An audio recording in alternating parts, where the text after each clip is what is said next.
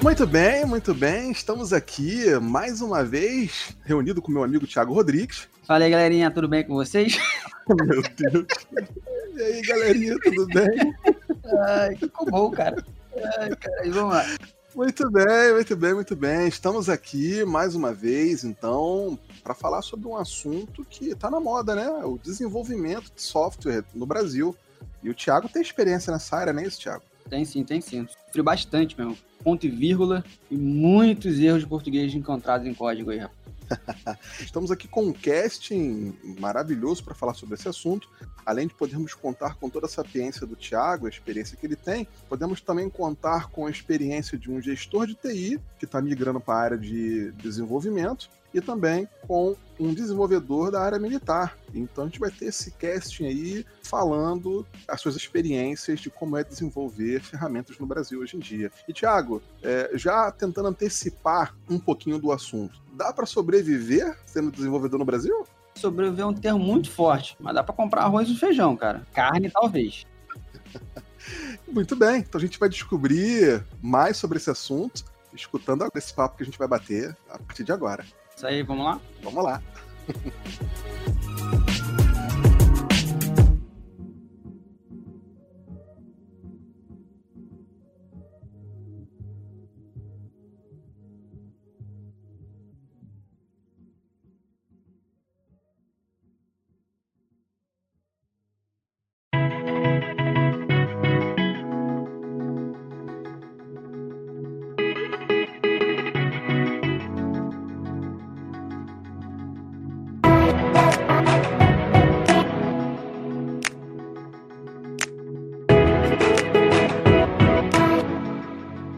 Muito bem, muito bem, galera. Nosso segundo podcast com esse casting aqui, que tenho muito orgulho novamente de poder fazer parte, com grandes amigos, conheço já há anos, com exceção do Caio, que eu conheço minha vida inteira.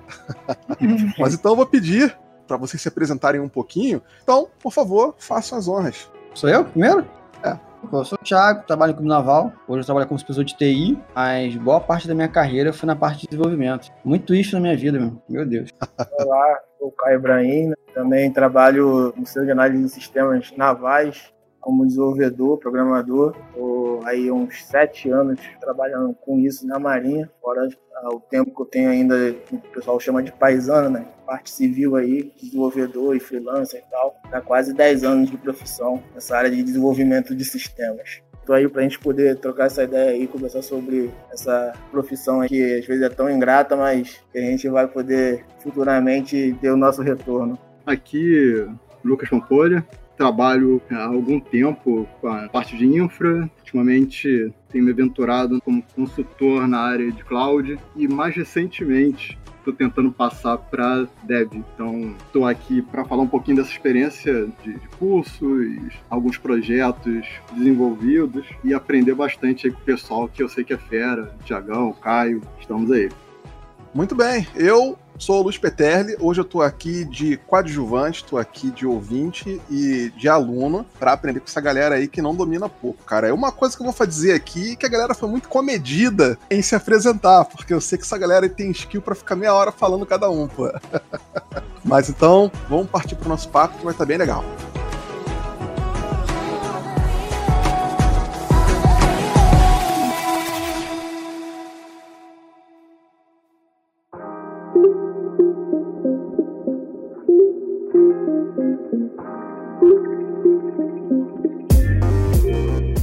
Bom, tô falando aqui hoje com o nosso time de desenvolvedores. A galera tem experiência em front, em back, em é, full stack. E vai ser bem legal bater esse papo porque a gente vai manter a premissa do primeiro podcast que nós gravamos de tentar desmistificar, tirar aí o romantismo por trás das coisas que a gente vê em rede social, fórum e as opiniões mais esdrúxulas que a galera costuma dar. Só para poder fazer aí essa parametrização, eu vi nas redes sociais essa semana dizendo que foi prometido para uma determinada pessoa que se ela saísse da faculdade faculdade, sendo uma boa programadora, ela já iniciaria a vida dela no mercado de trabalho ganhando um salário de R$ 4.500. Então, Nossa. isso é uma coisa que a gente vai debater, levando em consideração a bagagem aí de vida do nosso cast. Tá? Então, eu vou aproveitar e já vou emendar aqui a primeira pergunta aí para essa galera que é super qualificada. Mas eu queria saber de vocês, como é que vocês começaram no geral na TI? Como é que vocês entraram nessa área e resolveram trabalhar com isso?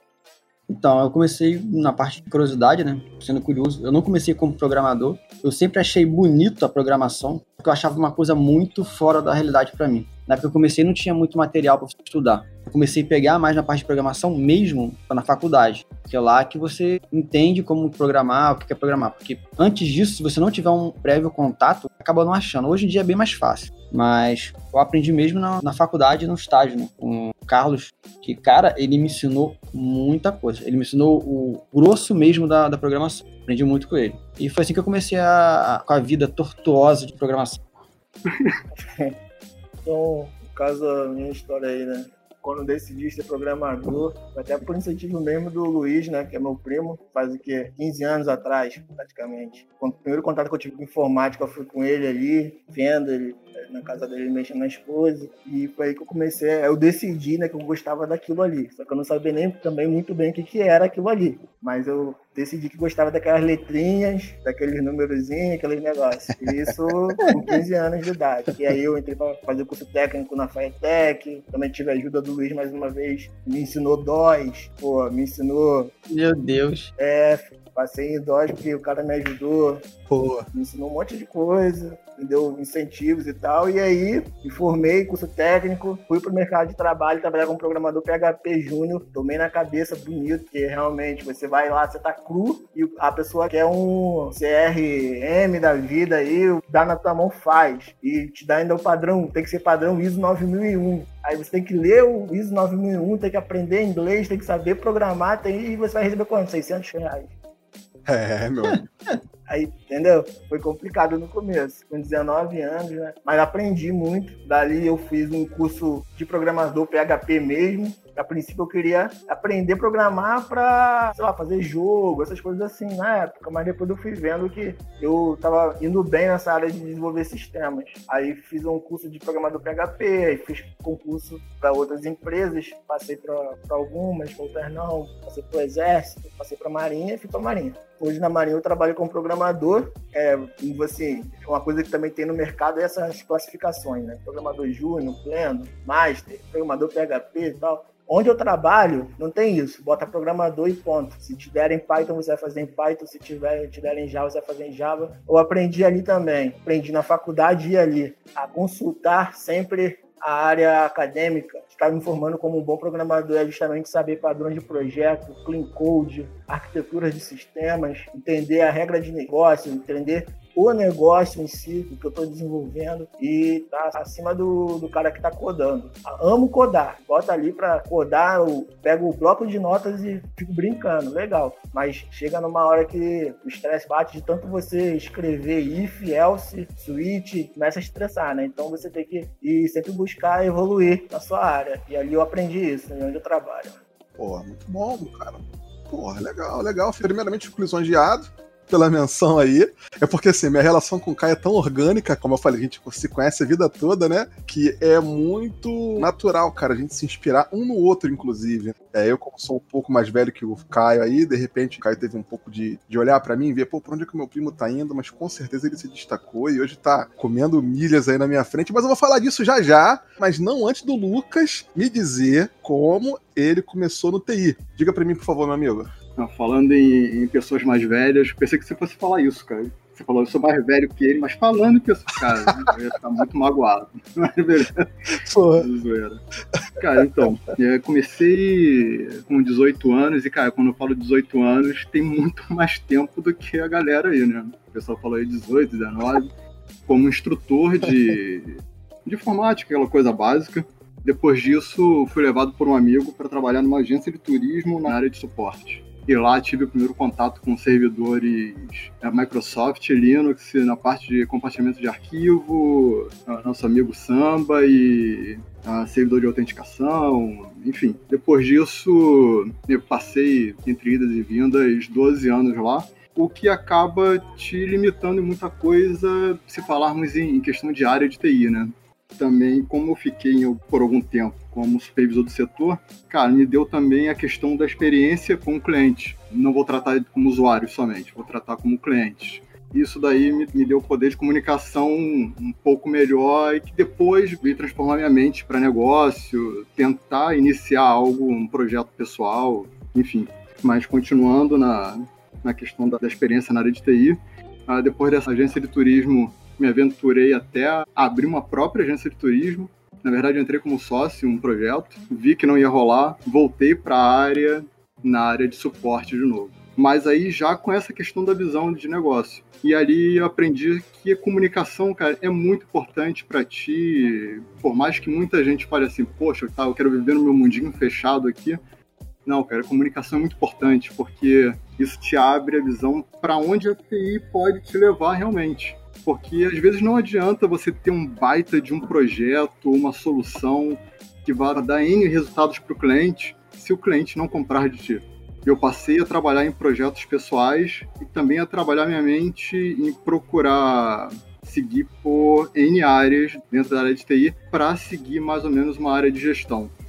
Legal. Falando em gestão, algum tempo depois, iniciei na faculdade o curso de gestão de TI e isso me aguçou a curiosidade por conhecer mais sobre a área de desenvolvimento. Porque, cara, se eu vou fazer gestão de algo, como é que eu vou fazer gestão conhecendo o basicão do basicão que eu conheço hoje sobre linguagem de programação ou gerenciadores de base de dados. E aí eu procurei me aprofundar tanto na área de cloud, que, cara, cresceu muito no, nos últimos anos, como também na área de desenvolvimento, e daí que seguiu, que tu, Luiz, né, viu lá alguns projetos que fiz na, no curso que, que eu estava fazendo agora, pouco tempo, Daí que surgiu essa, essa experiência lá como dev, cara, que eu tô curtindo. Mas vamos ver o que vai dar daí pra frente. Legal, legal. Então já deu para ver que hoje o programa é sobre garotos de programa, né? Olha só. Piada infame. 120 reais a hora, hein? 120 a hora. Bom, Aproveitando aqui então, eu vou fazer meu primeiro disclaimer. Eu tenho a oportunidade hoje de gravar com cast que eu conheço bem, são pessoas que estão na minha vida já há muito tempo. Trabalho com o Lucas há anos, com o Thiago há anos e o Caio conheço minha vida inteira. E como eu falei, cara, eu tô achando vocês muito modestos, tá? Eu vou começar pela ordem aqui, porque eu vou botar aqui tudo em pratos limpos. O Thiago, além dele ser um exímio trabalhador de infraestrutura, ele é um excelente programador, tem uma gama incrível de contribuição Stack Overflow gringo. A galera consulta ele demais em vários projetos que ele encabeça lá dentro. E é o talvez, cara, talvez, talvez não, com certeza, né? Ia mudar aqui a minha resposta. O trabalhador, o eletrotécnico, se podemos dizer assim, né? O trabalhador de microinformática mais exímio que eu conheço. É o cara que troca capacitor de placa-mãe, é o cara que restaura a trilha, é o cara que desmonta celular e monta ele de novo. Então a gente já tem um padrão de excelência que você não encontra em qualquer lugar. O Caio é o cara mais centrado que eu conheço na minha vida. Quando a gente estava brincando de boneco, o Caio já passou para as melhores escolas de música, teve oportunidade aí, se não me engano, de criar uma carreira com música, toca alguns instrumentos de sopro, não é isso, Caio? E outros que não são de sopro também, né, Caio? Isso aí abre para uma dupla de interpretação, meu jovem. Olha só. Era um instrumento de corda, né? E tudo mais. O violão. O legal, o legal do Caio é que ele não é um músico, ele é um estudioso de música. Então, um cara que lê partitura, é um cara que é. sabe interpretar. Então, você já vê aí que tem que ter um diferencial para esse tipo de coisa. Então, tem essa singularidade do Caio também. O Lucas, que é um cara que constantemente é o meu oráculo aí que eu vira e mexe consulto quando tem algum problema, é um cara que tem uma grande experiência na área então o Lucas é um cara que é um gestor de TI, é um cara que conhece todos os processos e por um cara que veio de suporte, está migrando agora para de, de dev, é um cara que conhece basicamente todo o arco dentro da TI, né? É uma experiência que também poucas pessoas podem dizer que tem aí. Então, sem querer rasgar muito cedo para esse cast, eu só estou fazendo esse disclaimer para dizer que a apresentação de vocês ficou muito tímida perto do que vocês estão executando aí no dia a dia, cara.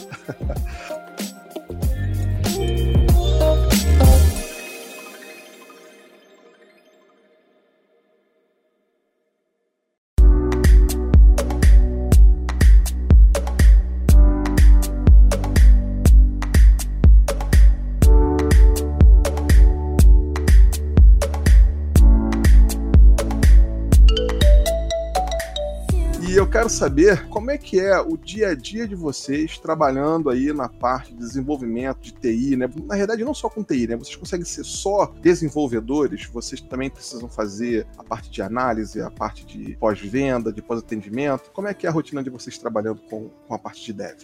Eu, no caso, vou dar uma visão um pouco diferente do que eu daria há três anos atrás. Hoje não sou só programador.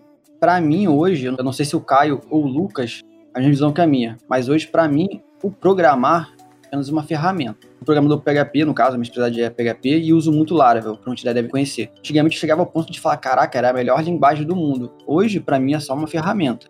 Um dos projetos que eu, que eu ajudo é um projeto brasileiro, que é o Mapus, Mapus OS, que é um, uma, uma, aplicação de chamados mesmo que eu uso para usar na minha empresa, fazer as ordens de chamados que eu faço.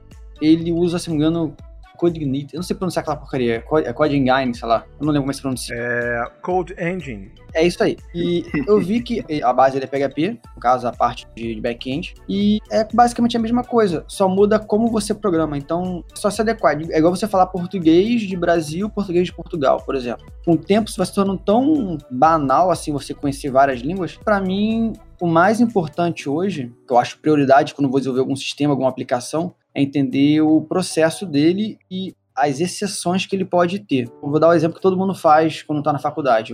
Cria um programa de estoque, sei lá, locadora de filmes. Como é uma coisa muito engessada, você não tem muita exceção.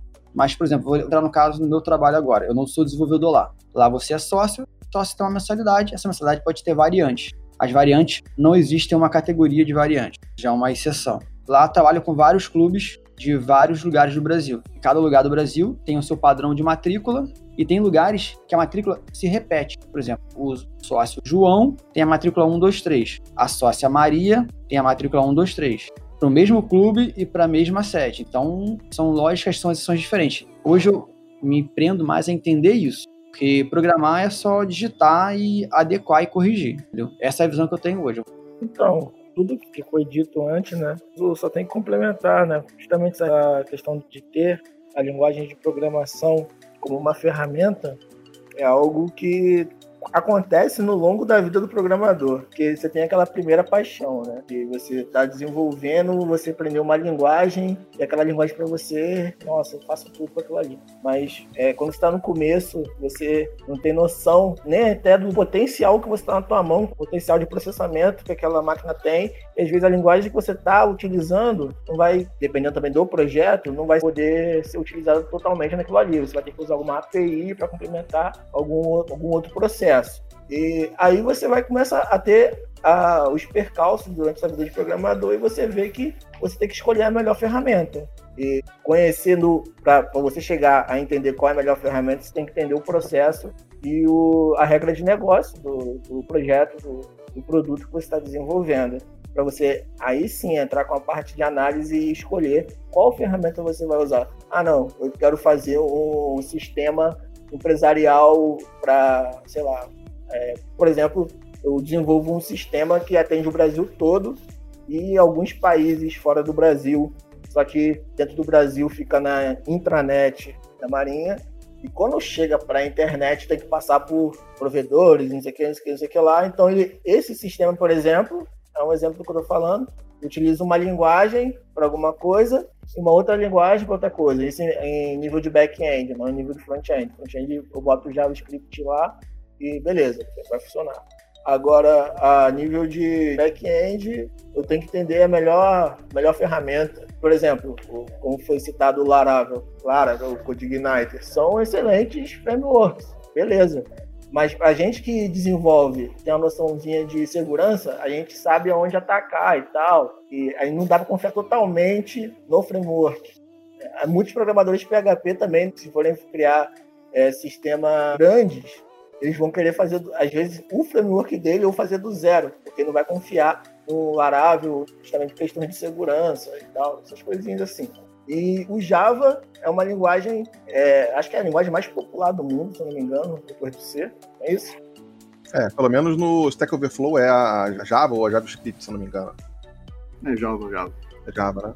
Pode crer. E para finalizar, eu queria contar uma história. Quando eu comecei a programar, eu estava num curso técnico e eu não tinha computador. Via as aulas E tinha que escrever tudo no caderno e eu ia para casa lendo aquilo ali para entender o que que era. E aí minha mãe foi no colégio e pediu se existe algum livro de programação para eu poder aprender. Eu queria muito aprender a programar. Legal, e legal, legal. falou, tem, tem que aprender Java.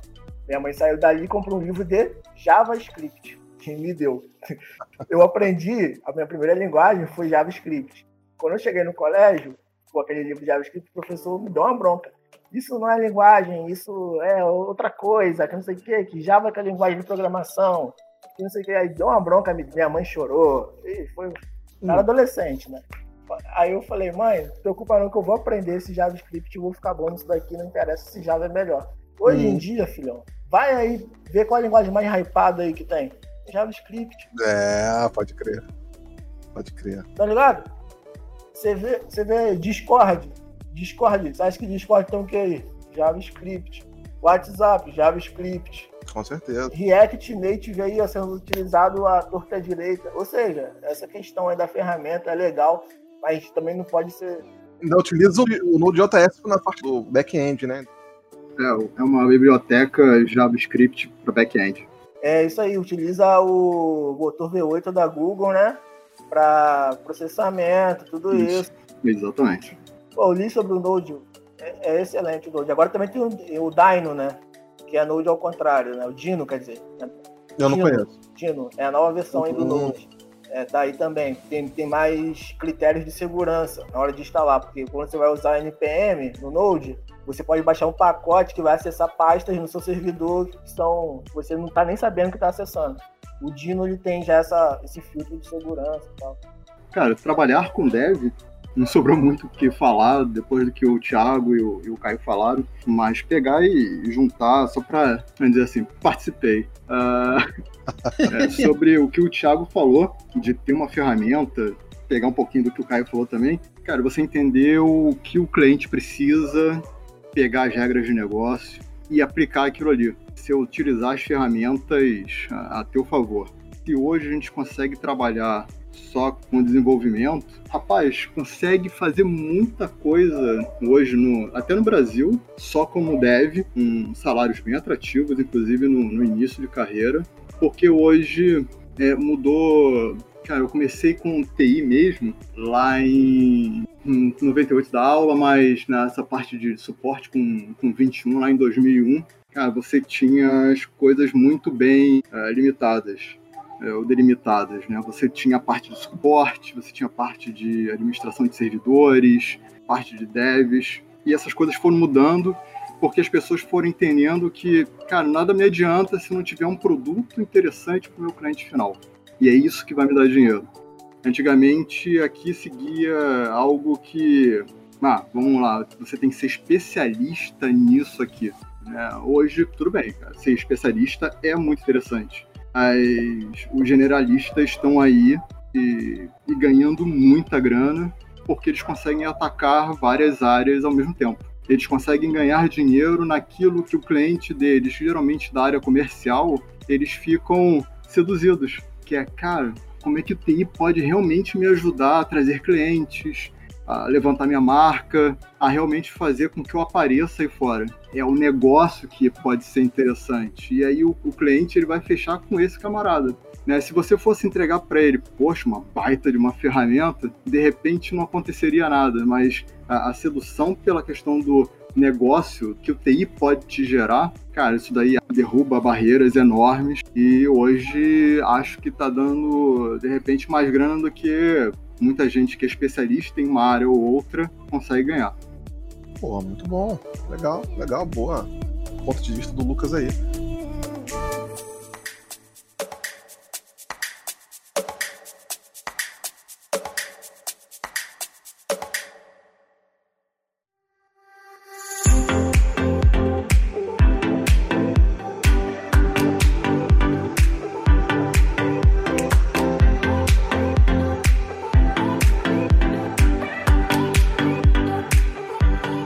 Fazer só mais uma pergunta para complementar essa que a gente acabou de fazer. A gente viu aí então que a gente tem que usar as ferramentas que a gente tem para melhorar o nosso desempenho e atacar o negócio e tentar entregar a solução que a gente precisa entregar. Mas uma delimitação importante dentro da área de desenvolvimento, então a gente tem a equipe de infra que vai cuidar tanto do cloud, de repente do servidor web, né, de repente da parte física do suporte, seja o que for.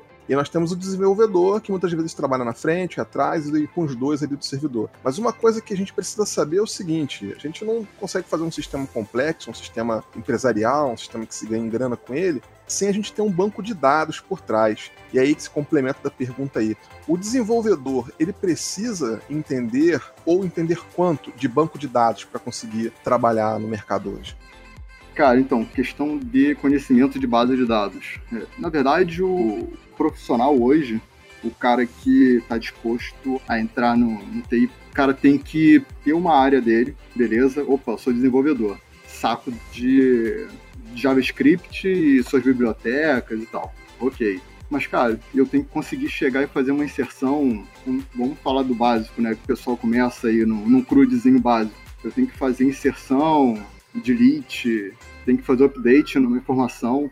Cara, eu tenho que sacar alguma coisa de base de dados, de gerenciadores de base de dados. E aí o cara começa a rodar, poxa, e tal, base de dados relacionais, relacionais. Poxa, eu vou deixar minha solução onde?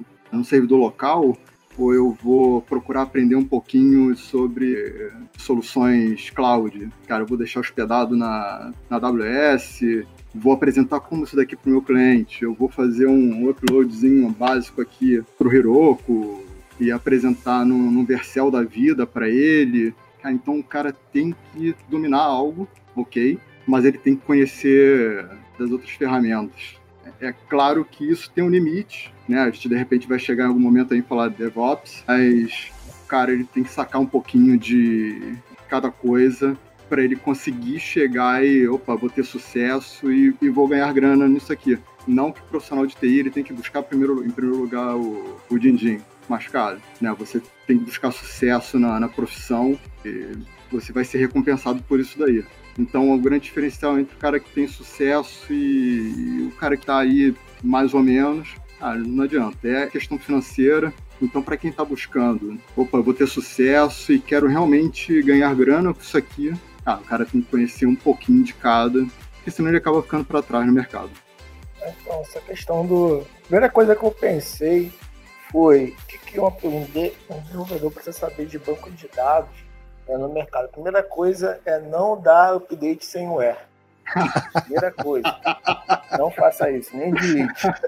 É Meu Deus, Sério. eu nunca fiz isso. É, eu nunca fiz isso. Sério. Eu vou colocar um dos empregadores do Thiago aqui para falar, a gente vai descobrir. no caso, outro cenário, né? Outra história minha. Trabalhando sob pressão, né? Na época, antes de Covid, dois anos antes da questão de Covid, né? Mas já tinha uma pressão absoluta, porque eu trabalho com sistemas de saúde, desenvolvendo sistemas para hospitais e tal, para clínicas e que implicam diretamente na União, né? Porque dinheiro público. Beleza. Um belo dia, eu trabalhando muito, precisei fazer uma manobra para atualizar o nome de uma pessoa para Márcia. E eu tentei acessar o servidor, não consegui, tive a brilhante ideia de acessar direto o banco de dados da update. Então, quase que os brasileiros começaram a se chamar Márcia. Minha com a sorte que tinha lá o Begin Transaction uhum. e deu o rollback. Ou seja, segundo ponto, não deu update where, segundo ponto, não esqueça do Begin Transaction, entendeu? Antes de realizar isso daí, né? É. Importantíssimo, pô. Senão, pô, imagina, você chega lá, ah, mas tá Márcia meu nome? é, entendeu? Poderia acontecer isso, mas é, isso aí é algo que acontece. Algo que acontece. Ah, deve ser engraçado. Né? Aprendi, tomei um esporro e tal. Mas é, como tem processos e protocolos para fazer isso, a minha sorte é que tinha essas é, instruções, né? Eu não sou especialista, não sou DBA, então não tenho muita bagagem em questão de gerência de banco de dados. Mas eu acredito assim, se você está começando, você tem que saber fazer o CRUD direitinho, para você gravar as informações no banco de dados relacional, seja MySQL, Postgres, Oracle, SQL Server. Se você for usar o Neo4j ou o Mongo, acho que até o Cassandra ou até mesmo o Firebase, você não vai precisar disso não. Mas é bom saber, né, ter a, consciência de que você tem que usar os comandos direitinho, bonitinho, né, para quem está começando aí, para não fazer besteira com o banco de dados. Agora, se você já é um programador que está com mais experiência, você vai criar um sistema, vai necessitar ter estatísticas, e você vai para as funções matemáticas do SQL, você vai lá pegar o AVG, Max, Min, você já, tá, já tem uma maior experiência nisso daí, você devolver um relatório do, do, seu sistema, tudo mais, trazendo das queries, você vai ganhar até performance fazendo isso. Em vez de você jogar no código direto, muita coisa você consegue fazer direto pela query do banco de dados. Mas isso aí já é algo quando você já está trabalhando já há bastante tempo. No começo, eu acho que o principal é isso aí que eu falei. É, acrescentando, hoje eu acho que se não é no MySQL já tem esse recurso. Você não consegue fazer update sem você botar o where. Não consegue. Você tem que configurar, ou até delete também você não consegue fazer sem o where. Mas consegue bolar com um igual a um e beleza. Eu não tenho muito o que acrescentar sem ser com relação à parte do desenvolvimento do banco de dados, cara. Quando você criar um banco de dados, o mais importante, antes de você começar a programar ou prototipar o banco, você estudar como o seu sistema vai crescer ou para onde que ele vai crescer. No início, tu pode botar lá um número como varchar, qualquer coisa que não seja int, para você não criar um índice no caso. Né? E no início, foda-se, não dá diferença nenhuma. Mas quando o seu banco começar a inflar, começar a ficar um pouquinho maior do que você consegue corrigir no dedo, aí tu vai ver a merda que vai dar, cara. Vai dar muito problema. Um exemplo que eu tenho, tem um sistema que eu conheço, que eu vejo agora, que eu acabo conhecendo, que ele tem um cartão de acesso e tem o usuário que utilizar ele. Quando você passa o cartão, tem as validações. Essas validações são razoavelmente grandes e demoram até 3 segundos para ser liberado acesso ou não. Um dia desse eu parei para ver o debug do SQL Server. E nesse debug, eu fui ver a query. A query tem tipo assim: usuário permitido, a string sim, a string não. É, usuário é tá em dia, a palavra sim. 3 bytes da palavra sim para fazer uma validação de, de, true ou false. E tipo assim, eu não sou especialista em DBA. Isso é um erro amador, cara. Isso prova que, tipo assim, quando você montar um banco, prioridade, além de você começar a projetar como vai ser o sistema, é projetar bem o banco de dados. Essa é a única dica que eu posso dar, porque são coisas que eu percebi na produção, um erro desse que, gerou e que provavelmente vai gerar num, num sistema grande desse. Uma string propriamente dita, né? muito bem, muito bem, muito bem. Não deu para compreender.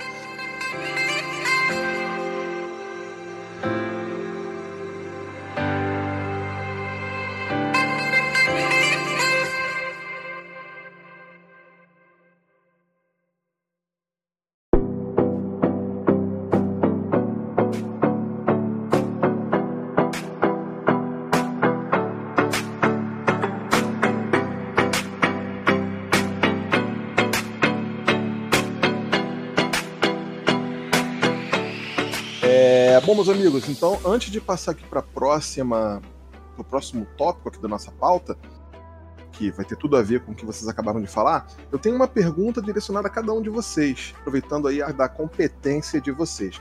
Eu vou escolher a ordem aqui, conforme eu fui anotando, e assim que a gente terminar essas perguntas, então a gente passa para o próximo tópico aqui. Vamos lá, minha primeira pergunta específica seria aí para o Lucas. É no seguinte: a gente já trabalhou durante muito tempo junto, então a gente já desempenhou papel de suporte, nível 1, nível 2, nível 3. O Lucas já fez o comercial de uma empresa de informática. A gente já trabalhou como analista de monitoramento, trabalhando com NOC, né? Network Operation Center, aí, monitorando estrutura de cliente. E, eu queria perguntar para o Lucas, já com essa bagagem toda de trabalhando com infra, trabalhando com suporte em si, né? Trabalhando também com a parte de comercial de informática e agora como gestor de TI, eu queria saber qual foi a decisão que levou ele a pensar mudar da parte de suporte de infra e toda essa bagagem aí para a parte de dev. Rapaz, a parte de infra eu gosto muito, tá? Mas eu senti que ficou um pouco saturado. Vejo muita gente por aí prestando suporte, fazendo a parte de infra mal, mas o pessoal acaba comprando, né? Isso foi um dos pontos Um outro ponto foi, cara, pretensão por uma carreira, por desafios, por algo que realmente possibilite a abertura, de repente, do mercado lá fora. Até uma, uma história. é, O Caio contou a história antes, eu queria, eu acabei esquecendo, mas agora eu vou contar uma historinha uma- sobre, sobre esse outro assunto. Por favor, por favor. Ah, uma amiga foi para Portugal, ela tem família lá. Aí quando voltou, falou que um- uns primos, poxa, tal, por que, que você não trabalha na área de testes e tal? E ela veio perguntar, poxa, o que, que preciso aprender? Cara, não sabe nada de TI, nada, nada, nada. E aí eu comecei a conversar com ela, poxa, tal, aprendi isso, aprendi aquilo, e até pedi uma ajuda a ela. Poxa, você conhece, o cara tem empresa de TI? Poxa, então, é, ele tem lá um projeto, tem como me apresentar ou então mandar meu currículo? Claro, né? Aquele claro meio que não foi com essa empolgação toda, não. Eu- a minha entonação que foi, foi demais aqui. Foi, foi tipo assim, claro, mando sim. Aí ela demorou um tempo, poxa, e aí, como é que você tá? E aí, você levou à frente, tá estudando? É, eu tô vendo aqui. Ah, e sobre aquela parada que eu te pedi, você chegou a ver com ele? Ah, vi sim. Mas uma coisa que ele falou é pra você olhar teu currículo que tá muito generalista. Uhum. Cara, no primeiro momento eu olhei assim, poxa, tá generalista, mas o cara pelo menos fala ali. No primeiro momento você toma aquela pancada porque eu já sabia que ela não ia levar aquilo ali muito adiante. Depois eu peguei esse feedback, passei a observar as vagas que são oferecidas para o pessoal de infra e para o pessoal de desenvolvimento. Cara, não que você não tenha que ter experiência ou tenha que ter um, um currículo recheado com experiências como deve aqui no Brasil para concorrer a uma vaga lá fora. Mas, cara, é muito diferente. Eu peguei esse feedback, no primeiro momento fiquei magoado, mas depois eu peguei, opa, peraí, vamos trabalhar isso aqui? Vamos analisar? Cara, o que se pede para um desenvolvedor, seja aqui dentro ou lá fora, é muito diferente do que se pede de um cara de infra a gente tá, eu tô falando aqui sobre, opa, vamos ganhar dinheiro. Para você concorrer a uma vaga de infra aqui dentro, que vai te dar uma receita legal, você tem que ter N certificações, sacar de base de dados, microserviços, cloud, enfim. Para você concorrer como dev, se você souber desenvolver, ah, você já consegue alguma coisa, como júnior. Lá fora, cara, a mesma coisa. Você tem que comprovar muito e tem que fazer N testes para você conseguir uma vaga simples como cara de infra. E salário, 5, 6. Cara, como dev, você não apresenta. É um portfólio e tal, né? Cara, é claro, né? Você tem que apresentar algo, mas você não apresenta tanto quanto o cara de infra. E aqui dentro, você tá ganhando 3. Lá fora, você tá ganhando 3 também. Só que em euros. Então, cara, isso daí me abriu os olhos para essa outra questão e, poxa, se eu quero realmente progredir, e cara, é aquilo, infra, para quem é de infra, por favor, me entenda mal, mas com o crescimento de soluções cloud, e ainda mais com esse cenário todo que a pandemia abriu e as empresas enxergaram o home office, por exemplo, como uma solução viável, não mantendo uma estrutura física, servidores, uma realidade nos dias atuais, utilizando serviços, né, os players que tem aí no mercado, cara, cada vez eles vão tentar pagar menos. Então, desenvolvedor hoje é cobrado muito mais, cobrado até o conhecimento em algumas áreas de infra, mas pagando muito melhor e te exigindo menos certificação, o papel que aqui no Brasil é tão importante. Então isso daí me fez querer entender melhor do, do mercado de dev e mergulhar nesse mundo de, eh, de novidades que, que 2020 nos apresentou. É. Até porque, pra que casamento? Pra que família, né? Vamos programar, pô. Né? Filhos? Bobeira, a internet cria ele sozinho, pô. O Elon Musk falou que cria os filhos à base do YouTube e do Reddit, pô. Então, Tô até trabalhando em códigos para isso. se Elon Musk falou isso. Muito bom, muito bom. Obrigado, Lucas. Obrigado. Mas então, antes de prosseguir, eu tenho mais uma pergunta aqui pro Caio agora. Bom, meu primo, então eu vou te fazer a seguinte pergunta. Você já trabalha na Marinha há alguns anos, você já tem até a graduação da Marinha, né? Você já aumentou a patente, motivo de orgulho grande aqui para esse que vos fala. Eu não vou ter aqui a petulância de te perguntar o que, que você faz na Marinha, porque eu não quero que você seja preso militarmente por dar informação privilegiada aqui. Mas assim, a gente tem a experiência aqui fora de trabalhar em vários tipos de empresa, trabalhando remoto, você faz o seu horário, trabalhando em grandes co-works, né? Onde você tem empresas com 3, 4 mil funcionários, todo mundo trabalhando com tecnologia. Você tem o funcionário que trabalha standalone ali, desenvolvendo os projetos dele. Mas como é trabalhar com algo ao mesmo tempo que tão corriqueiro, tão específico, dentro de uma instituição militar, onde tem a rigidez, onde tem a questão da patente, onde tem a questão do engessamento ali no tratamento entre chefe e funcionário. Como é que é trabalhar hoje com isso na Marinha, que é relativamente uma área nova, né? É, mais ou menos nova. Eu trabalho no Centro de Análise de Sistemas Uhum. e lá, se eu não me engano, é mais velho que eu. É, é verdade. Só ali. É verdade, é verdade. Entendeu? É mais ou menos novo. A questão é que a tecnologia ela se moderniza muito rápido. Uhum. Por exemplo, o meu comandante, ele conta a história dele, ele, ele desenvolvia em C, C++, ele é, alterava registrador e tal, não sei o que, não sei o que lá. Ou seja, coisa de, que eu nem imagino. Eu fui aprender, sei lá, ano passado, C, na faculdade. Só desenvolvia em linguagem de alto nível. C é alto nível, mas não é tão, Uhum. não é tanto, né? Não é tanto, né? É. Então, né, assim, tem a- as Forças Armadas em si, o Exército. O Exército, então, é algo que o Brasil tinha que ter orgulho né, da- do TI que o, que o Exército fez, eu acho que o ano passado, ano retrasado, as Olimpíadas de Guerra Cibernética. É, das Américas, né? Das Américas, Uhum, pô, é, o Brasil tem que ter orgulho disso daí. O primeiro computador que chegou no Brasil, Marinha que trouxe verdade, verdade. a área de tecnologia dentro das Forças Armadas ela se mo- moderniza, né, aos poucos. A questão que tem, que eu acho que não tem problema de eu de eu falar, é a organização do departamento de desenvolvimento. Eu trabalho numa parte muito específica, que é a de desenvolvimento de software, que tem ali dentro. Uhum. E tem a questão realmente de hierarquia. Por exemplo, eu não estou numa patente é, tão baixa, mas estou numa patente que tem muita gente acima de mim ainda. Só que lá onde eu trabalho vale é, o seu know-how. Você tem que fazer valer o, o seu conhecimento.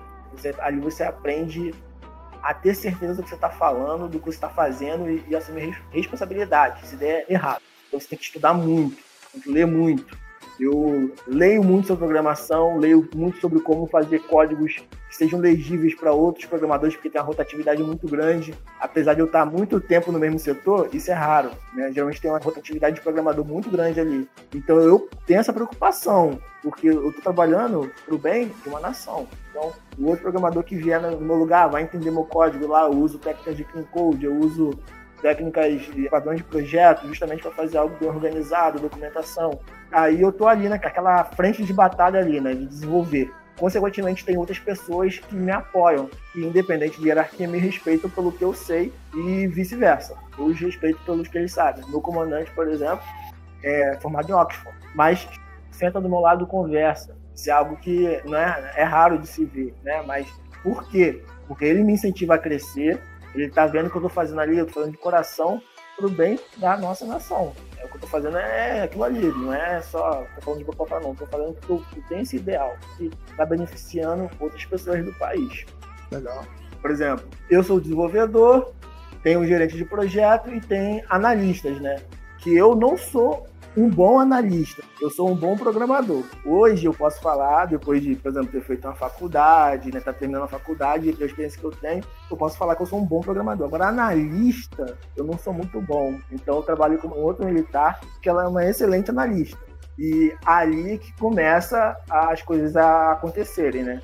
Porque você vai ter a divisão da pessoa que entende profundamente a necessidade que o cliente tem e consegue transmitir para mim o que que tem que ser feito. E assim a gente consegue trabalhar e entregar um projeto, um produto de qualidade para os nossos clientes. E os nossos clientes são vocês. De alguma forma chega, né?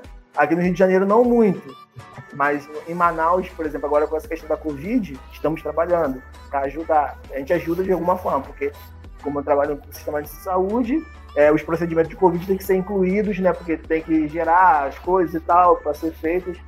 Então a gente está trabalhando bastante. Está trabalhando, está tendo muito trabalho. E a gente tem que ter essa divisão. A gente não pode bater no peito assim e ser orgulhoso. Ah, eu tenho tal patente, eu tenho tal. Não. Ali a gente está trabalhando para o Brasil. Se eu sou é, cabo ou marinheiro e eu entendo que algo vai prejudicar daqui a, a eu boto um if no código e eu sei que aquele if ali é uma gambiarra, e a partir do momento que o dado mudar no, no banco de dados, aquele if ali não vai valer de nada e vai. Eu tenho que falar.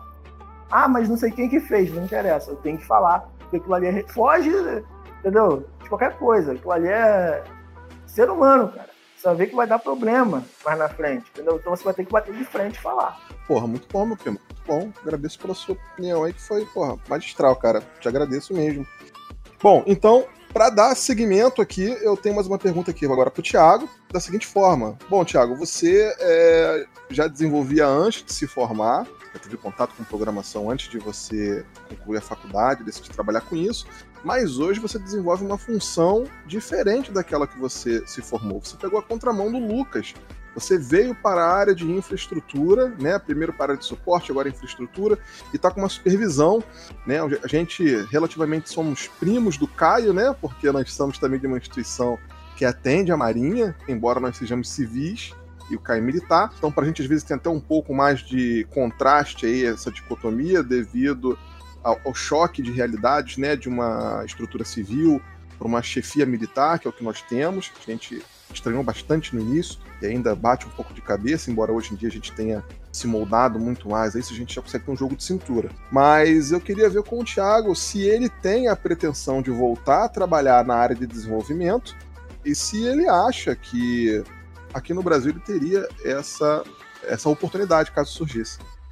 Antes de continuar, vou botar um adendo que o, que o Caio falou. Uhum. É, com relação ao IF da gambiarra lá. Cara, é uma regra toda gambiarra que você fizer, em algum momento, ela vai se voltar contra você, cara. Toda. É regra da vida, cara. Uma regra da vida, né? É igual gravidade. Tu joga pra alto, vai cair. Sempre. Mas, respondendo o Luiz, eu acho que voltar a ser basicamente computador de código, eu não sei se eu voltaria. Porque aqui no Rio, por exemplo, não compensa eu voltar agora. Até porque hoje, para mim, a programação é mais uma ferramenta para fazer tudo que eu quero. Por exemplo, eu tenho um servidor aqui atrás de mim, várias rotinas rodando que me atendem. Por exemplo, faço o scrapping do, do OLX, e todo dia eu faço uma busca lá, e se tiver alguns produtos que eu quero comprar, ele me manda um e-mail com a listagem dos produtos. Uma coisa simples, qualquer pessoa pode fazer, mas me atende bem pra caramba. Já crio meu foco, no caso, assim, é ganhar dinheiro. Diferente um pouco do, do trabalho do Caio, que eu acho respeitoso pra caralho. Eu fiquei até envergonhado de falar o que eu tô falando agora, que eu fiquei impressionado, na verdade. Eu quero criar formas de eu ganhar dinheiro de forma passiva. Então, o OLX, por exemplo, é uma forma de eu comprar coisas, consertar e vender. Mas voltar a ser um contratado de uma empresa para ser basicamente desenvolvedor, eu hoje não voltaria. Não por não valer a pena, tá?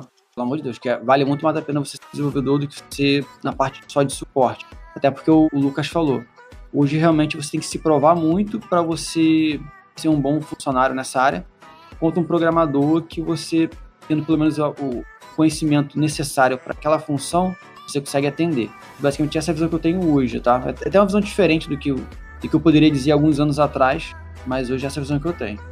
Ah, beleza, muito bom, muito bom. Bom, perfeito então.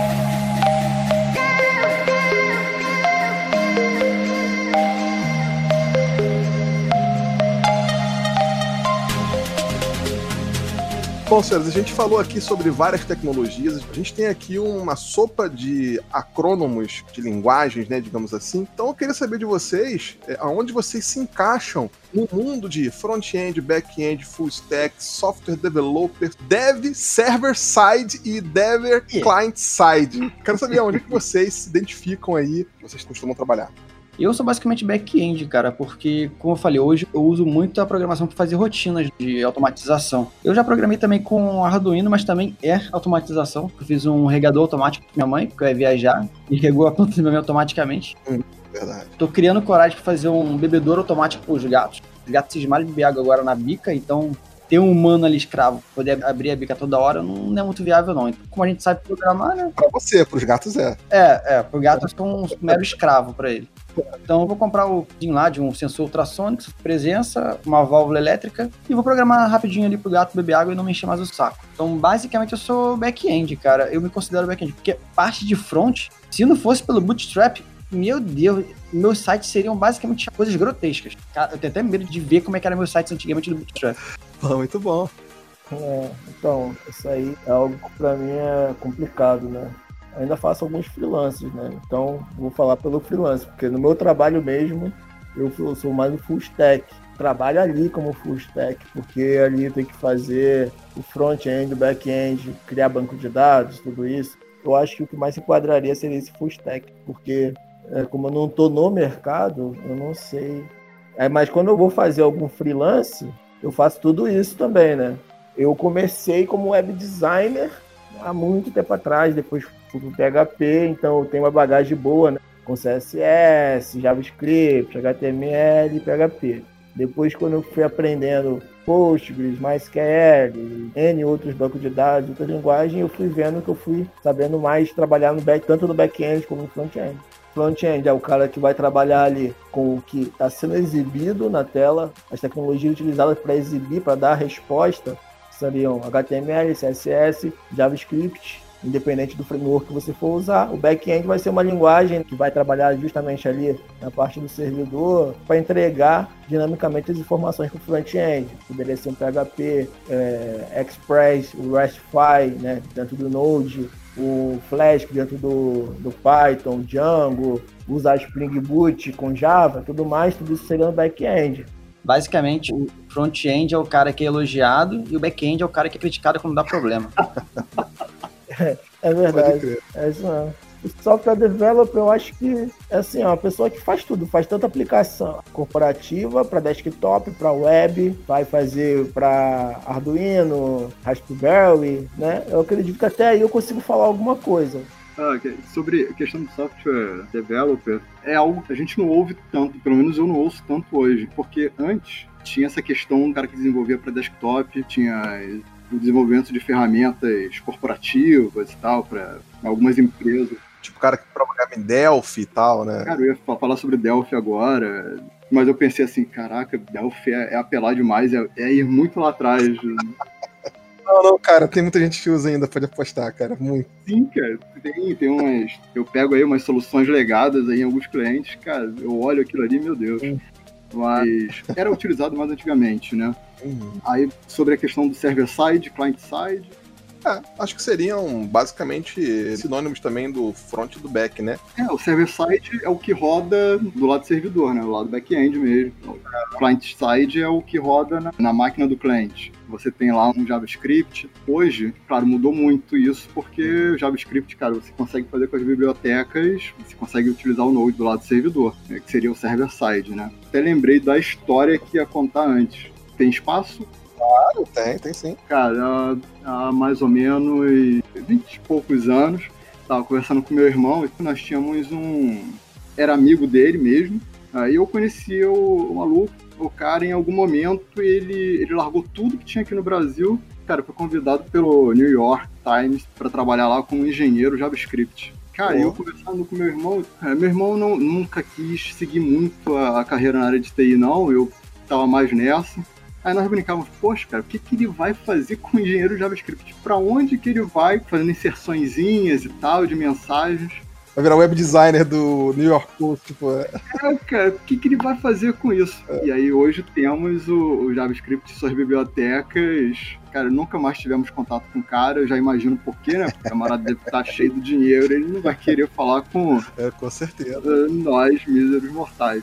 Uh, e hoje estou aí, né, buscando aprender mais sobre JavaScript e, e suas bibliotecas. Então, cara, aí voltando pro assunto, seria mais ou menos isso daí, né? Quando a gente fala em client-side, é mais na visão simplista do, do JavaScript, né? São aqueles pop-ups ou aquelas mensagenzinhas que o JavaScript te dava a possibilidade, mas rodando isso daí lá do lado da máquina do cliente. E sobre a questão de onde eu me enquadro, cara, até pela questão comercial, pela questão de, de visão mesmo, de gestão, Cara, eu me enquadro mais na questão do full stack. Uh, não tem como deixar de buscar aprender mais sobre front-end, apesar de, cara, gostar muito, talvez por vir da parte de infra.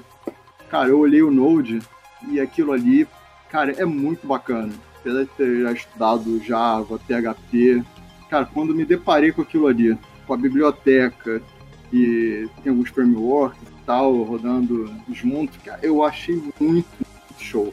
Apesar disso, eu não posso deixar de estudar, por exemplo, o React. Não, não posso, porque se amanhã ou depois pegar um projeto, vou apresentar algo para o cliente final, eu tenho que saber o que cobrar da equipe. Então, mas assim, dentro daquilo que eu, que eu gosto mesmo de fazer, é mais para a parte do, do back-end. Front-end, cara, se não fosse Bootstrap, ou algumas opções legais aí para trabalhar, como o Thiago falou, os sites iriam ficar muito feios, uh, mas de qualquer forma tenho que estudar, tenho que procurar aprender cada dia mais e conhecer coisas novas, de Next, enfim. Cara, você tem que correr atrás e procurar aprender um pouquinho de tudo. Legal. Muito bom, muito bom. Te agradeço, Lucas, pela sua opinião aí. Pô, foi agregadora mesmo, cara.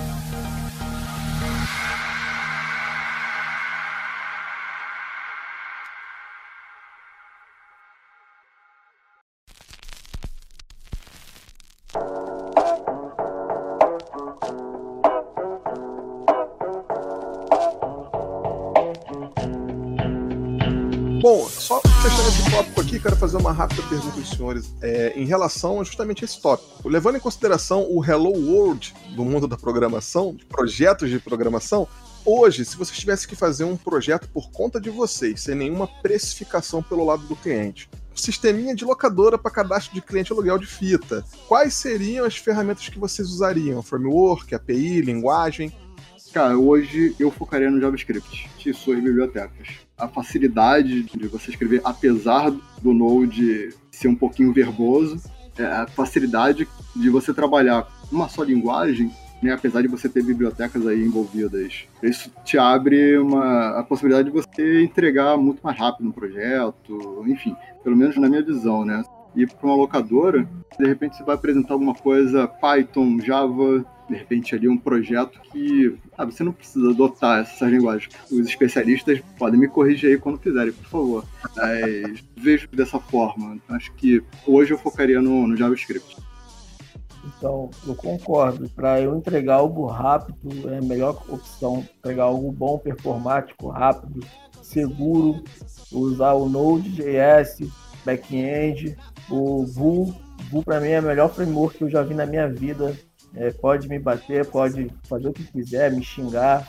Eu não vou nem falar nada, porque depois que eu descobri o Vue.js, eu fiquei apaixonado, pra constar. É, filhão, não tem história não. Pra mim é o melhor que tem. Você, pra você fazer muita coisa, muito melhor.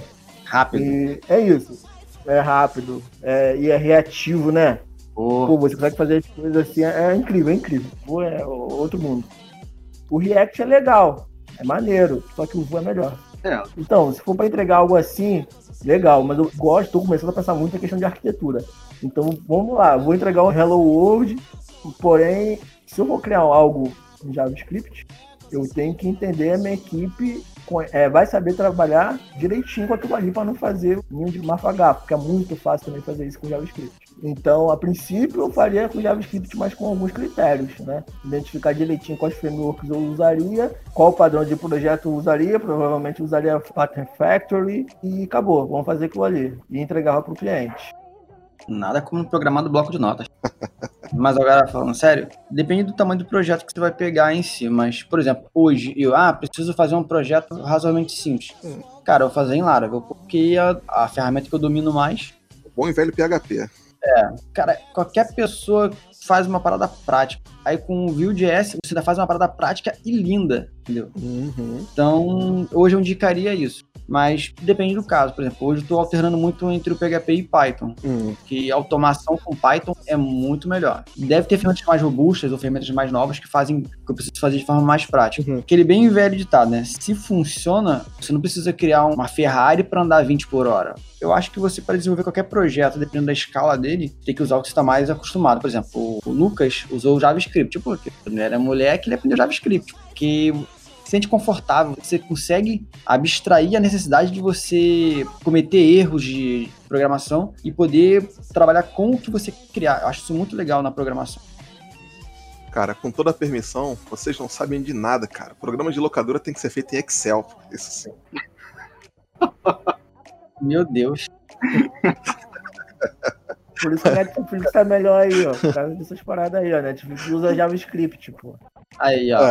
É. Aí, vai lá, ó. Tem vários documentos aí, ó. Netflix usa RESTfy, pô, pra poder entregar os serviços dele. É JavaScript, filhão, não é Excel. É. Tudo bem, mas aí. Fala mais Excel, não, pô. é, complicado. É, cara, por exemplo, o Facebook ter criado o React e tal. Cara, eu ia falar justamente isso, cara. Eu ia falar, eu não ia falar não, mas eu vou falar só por chamar de moleque a ele num certo momento pelo Thiago. Então, falei só porque fiquei magoado.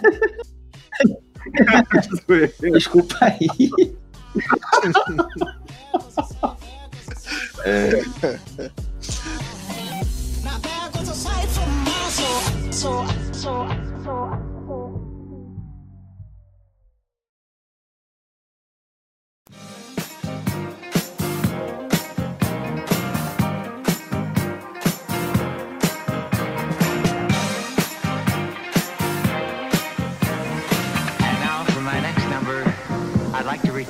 Muito bem, a gente falou do front do back-end, vamos falar aí do mais back ainda, cara. Vamos falar da Deep Language do desenvolvimento web. Vamos falar o que tem mais atrás ainda de servidores web. Queria saber de vocês que já demonstraram que desenvolvem para web, essa tecnologia que já vem despontando e é o futuro, sempre foi e vai continuar sendo por um bom tempo, seja móvel ou não.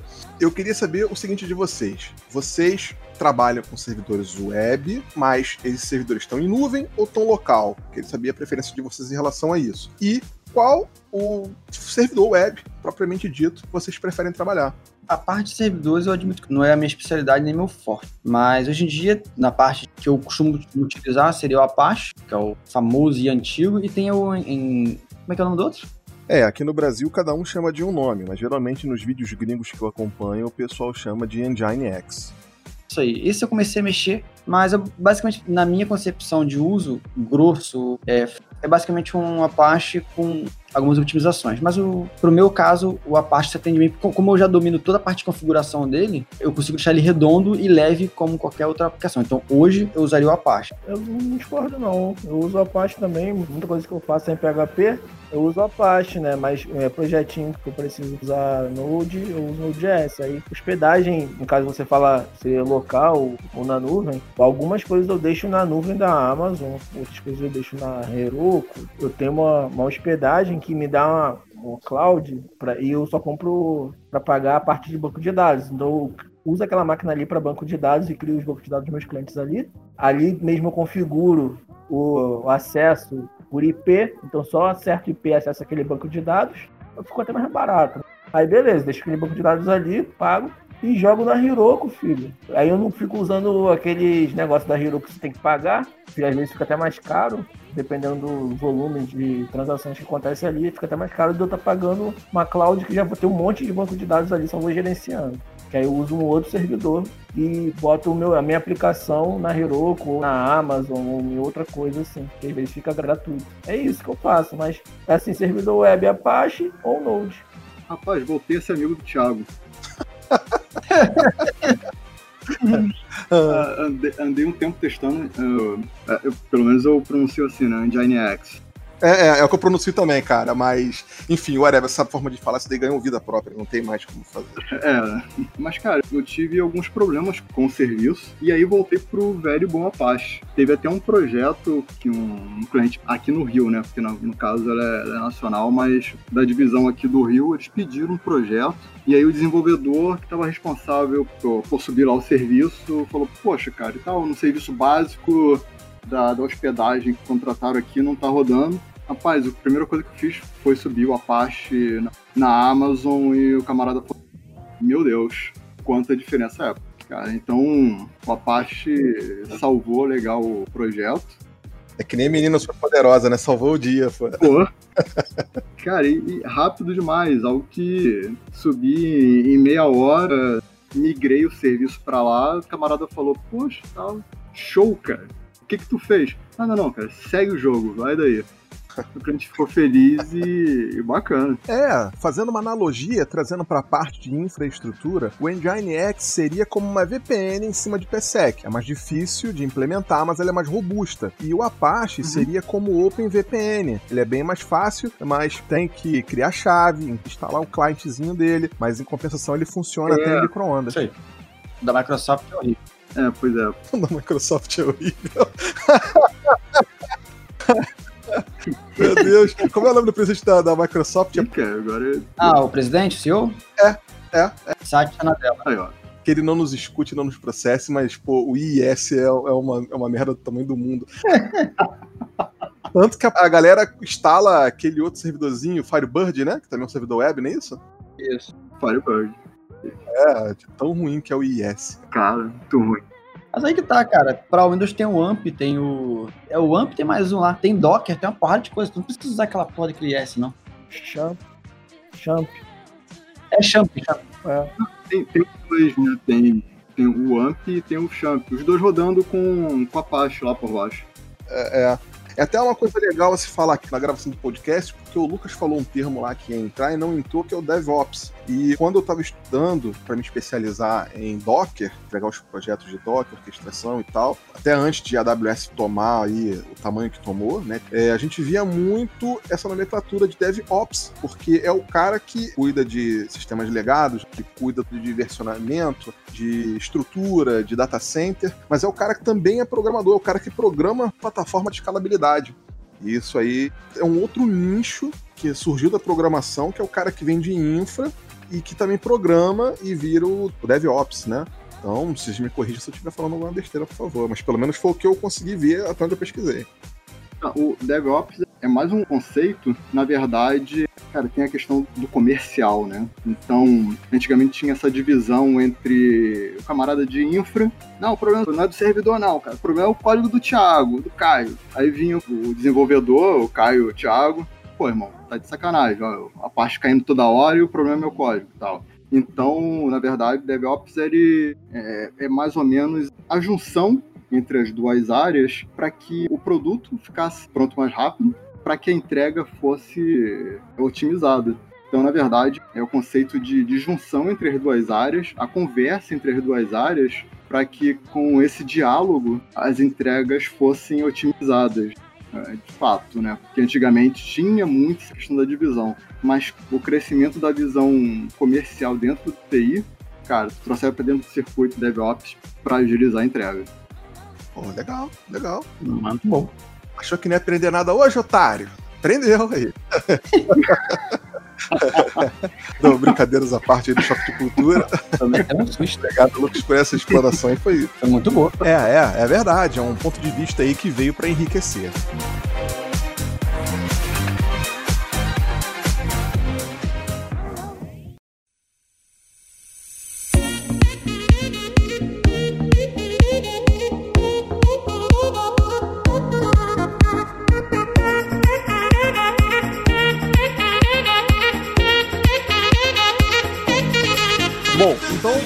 Você sabe agora nomenclaturas, linguagens, onde a gente trabalha, como a gente trabalha. Eu queria saber de vocês o seguinte: para alguém que está saindo da faculdade agora ou está pensando em migrar para a parte de dev, como é que essa pessoa deve se qualificar? É um consenso entre nós que ter um segundo e um terceiro idioma é essencial, mas além disso, aonde a pessoa começa a buscar? Porque assim, todo dia sai uma linguagem nova. Eu tava vendo ali agora o site de vagas, os caras estavam pedindo de desenvolvedor UX ou UX, né? Eu não sei nem se pronuncia assim.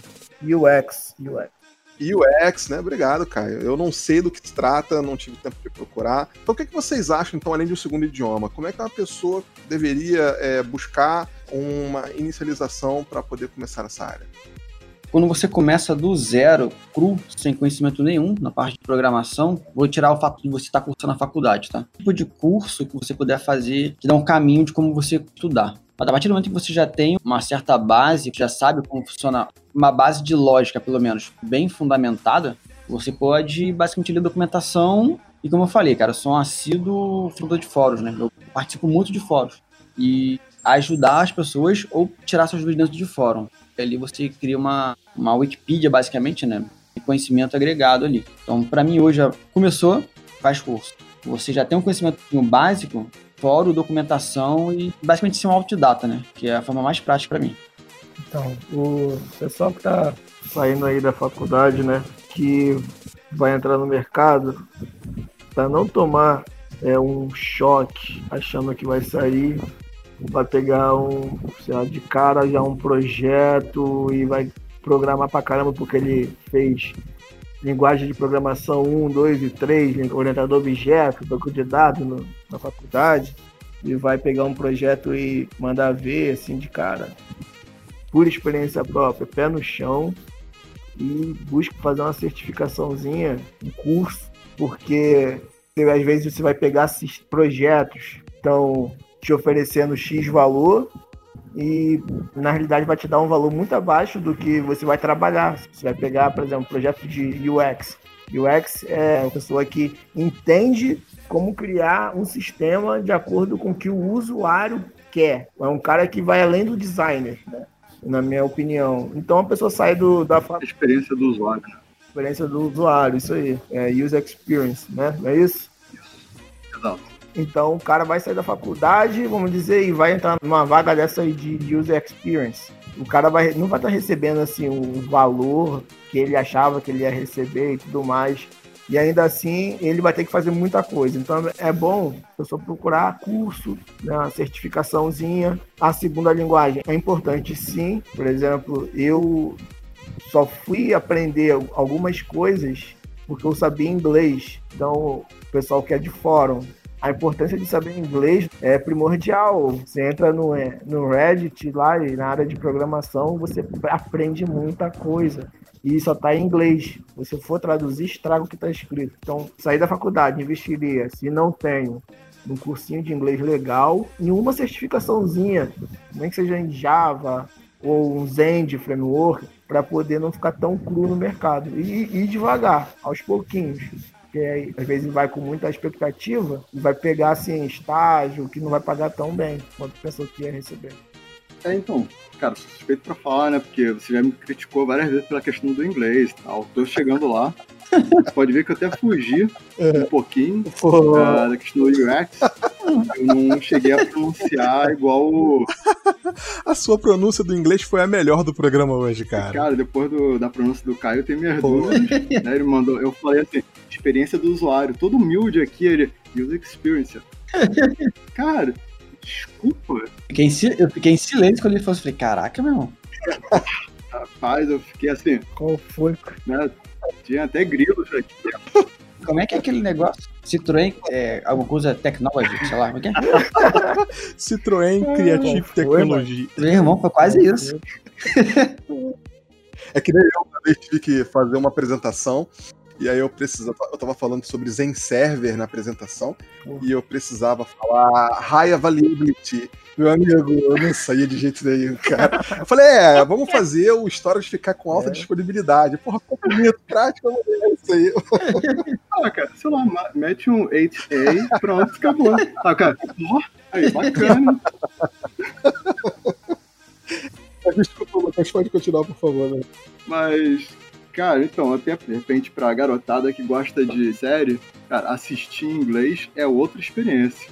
É verdade. Então, Cara, e o material para ter isso também. Foi como o Caio falou. Se você for buscar um material, você traduzir, parada realmente já sai meio que do eixo. Então, o material que você for procurar por aí vai sair antes de, de tudo. Então, se você quiser estar um passo na frente, você tem que saber o inglês, pelo menos o básico para você para você se virar com material técnico. E dependendo do teu foco de carreira, cara, uma terceira língua. Né? Na Espanha, cara, contratam demais. Canadá, em algumas áreas, tem até um amigo que foi para lá tem uns quase 10 anos, cara, como desenvolvedor e tem algumas áreas lá que você vai ter que saber o francês. Então você tem que ter aí hoje um segundo, com certeza, e partir para um terceiro idioma para se você realmente aspirar seguir uma carreira no, no exterior, cara, uma segunda, uma terceira língua não tem como fugir. É, não, e isso que vocês estão falando aí, eu vou ter que fazer um rápido adendo aqui, tem que concordar com três rápidos exemplos aqui. O primeiro é quando eu trabalhava em um estaleiro e prestava suporte bilíngue, então eu interagia muito bem com a galera da Índia, mas e quando vem uns caras ali do sul dos Estados Unidos, chegando ali ao Texas, ali, alguma coisa e tal, cara, se os caras falassem de TI comigo, eu até conseguia falar. Mas, tipo assim, quando os caras relaxavam e estavam conversando, sei lá, sobre. Não sei, cara, eu não entendia caras me fizeram uma pergunta meio que rimando. E eu olhei eu falei assim, porra, isso foi uma pergunta, cara. Aí os caras ficaram olhando pra mim esperando uma resposta. Eu falei, Ih. eu falei, sorry, I don't understand. os caras perguntaram de novo, eu não entendi, os caras desistiram, cara. Eu falei, beleza. e, uma outra, e uma outra coisa que o Caio falou aí é o seguinte: é, eu sou um consumidor da, da social 9gag, que tem um monte de meme gringo lá e tal, eu gosto bastante. Mas engraçado, cara, é que o Reddit, eu, quando entro lá, eu não consigo ler as paradas, porque a galera abrevia muito, os caras abreviam a gíria em inglês. E, tipo, fico, o que, que, que, quer dizer isso aqui, cara? Tipo, sei lá, né? E, tipo assim, se você pega uma gíria em inglês que é muito utilizada, pô, beleza. Mas você vai pegar uma gíria em inglês da Alemanha, tipo, sei lá, amigo, é. É, tem esses, esses pontos de ressalva aí. Mas realmente, cara, no segundo idioma, no ambiente acadêmico. Até porque um conhecido meu, ele fez francês porque ele passou por uma vaga em. Canadá? Canadá, no Canadá. O Thiago até conhece. Uhum. A menina em si que trabalhou com a gente também. E ele passou, a esposa dele já tinha o francês, e ele foi correndo fazer o francês, fez o um intensivão, seis meses direto, estudando. E eles foram, pô, não, beleza, já não vamos passar fome nem morrer de frio, né? Desceram no aeroporto, não foi no Vancouver, foi numa cidade mais ao norte ali. E aí a menina foi pegar as malas e ele parou de frente para uma televisão e ficou, tipo assim, de boca aberta. Aí a esposa dele chegou e falou assim: Mas, Fulano, o que, que tá acontecendo? Aí os caras, ele falou assim: Pô, o telejornal tá falando em francês. Ela falou, é, porque se fala francês, eu falei, ah, mas eu não tô entendendo nada, tipo, porque o inglês, o francês falado no Canadá é um totalmente diferente do falado na França, que foi o que ele aprendeu, sabe? É? Cara, deve ser desesperador. É, não, não. Hoje em dia eles estão lá também, mano. Foto no Instagram direto, um show de bola. Mas tem essas singularidades, mas com certeza, você ter entrado no idioma, você vai ter facilidade em, em dar continuidade dali. Eu vou colocar um adendo aqui, que não é muito relacionado a trabalho nem nada, mas eu já tive a oportunidade de viajar para Orlando, né? Fui pro estado do Brasil, fora do Brasil. Sendo que, tipo, eu fiquei. Foram, foram 7 ou 11 dias lá. Foi bem rápido. Eu fui a turismo mesmo, tá? Realizei o sonho de todo nerd na NASA. Mas beleza. É, eu, quando cheguei lá, a minha leitura do inglês é muito boa. A minha fala não é. Isso é uma, uma deficiência que eu tenho. Porque eu não tenho costume de falar com ninguém, então acaba sendo deficiente. Beleza. Cheguei nos Estados Unidos, tomei aquele choque de realidade. Eu fiquei três dias sem falar. Você viu que o americano não fala com legenda. Exato. e não fala, tipo, hello, the books on the table. Não fala isso. Não, não, pode crer, com certeza não. Mas até aí, beleza. Fui no Subway, já cheguei no Subway me ferrando. Ok, aceitável. Pedi um frango, ela me deu carne com pimenta. Beleza. Aí passou o dia, teve o, o, divisor de águas, né? Não sei se você conhece, acho que é Hooters, que é aquele que a mulher te atende de calcinha e sutiã. Beleza, a menina chegou assim, perguntando em inglês: Olá, Thiago, tudo bom com você? Você quer o hambúrguer? Eu quero, quero isso aqui. Eu só apontava para as paradas. Aí perguntou: Você quer um molho especial? Eu, com certeza. Eu falei: Ok. Você quer um molho especial com pimenta? Eu, ok. Você quer um molho especial extra pimentado? Eu, ok. Só falei ok pra ela. Você quer batata frita em formato de mola? Eu, ok. Quando chegou o hambúrguer, meu irmão, só dei uma mordida. Eu joguei o resto. Cara, nos Estados Unidos, eles não têm tempero. O tempero dele é pimenta. Então, eu pedi um, um hambúrguer com pimenta, mais pimenta e mais pimenta. Imagina a situação do peão. Ali, cara, eu falei, acho que eu já me fudi o suficiente. Eu vou prestar atenção no que as pessoas falam. Aí dali, assim, eu não conseguia falar como um americano fala. Mas daquele divisor de água de eu me ferrar um bocado, eu tive o estalo e falei, não vou me ferrar mais, eu vou pedir pra repetir, eu vou falar devagar, mas vou conseguir me comunicar. Justo. O, o meu conhecimento que eu tinha aqui de ler e escrever ajudou, mas não te salva não, meu irmão. Só pra deixar um- uma história de tristeza e dor. Só não pode rir de mim. Cara, eu ia zoar, mas não vou fazer não porque o Thiago pediu e depois pode ficar triste. não, eu já ri o suficiente, pô.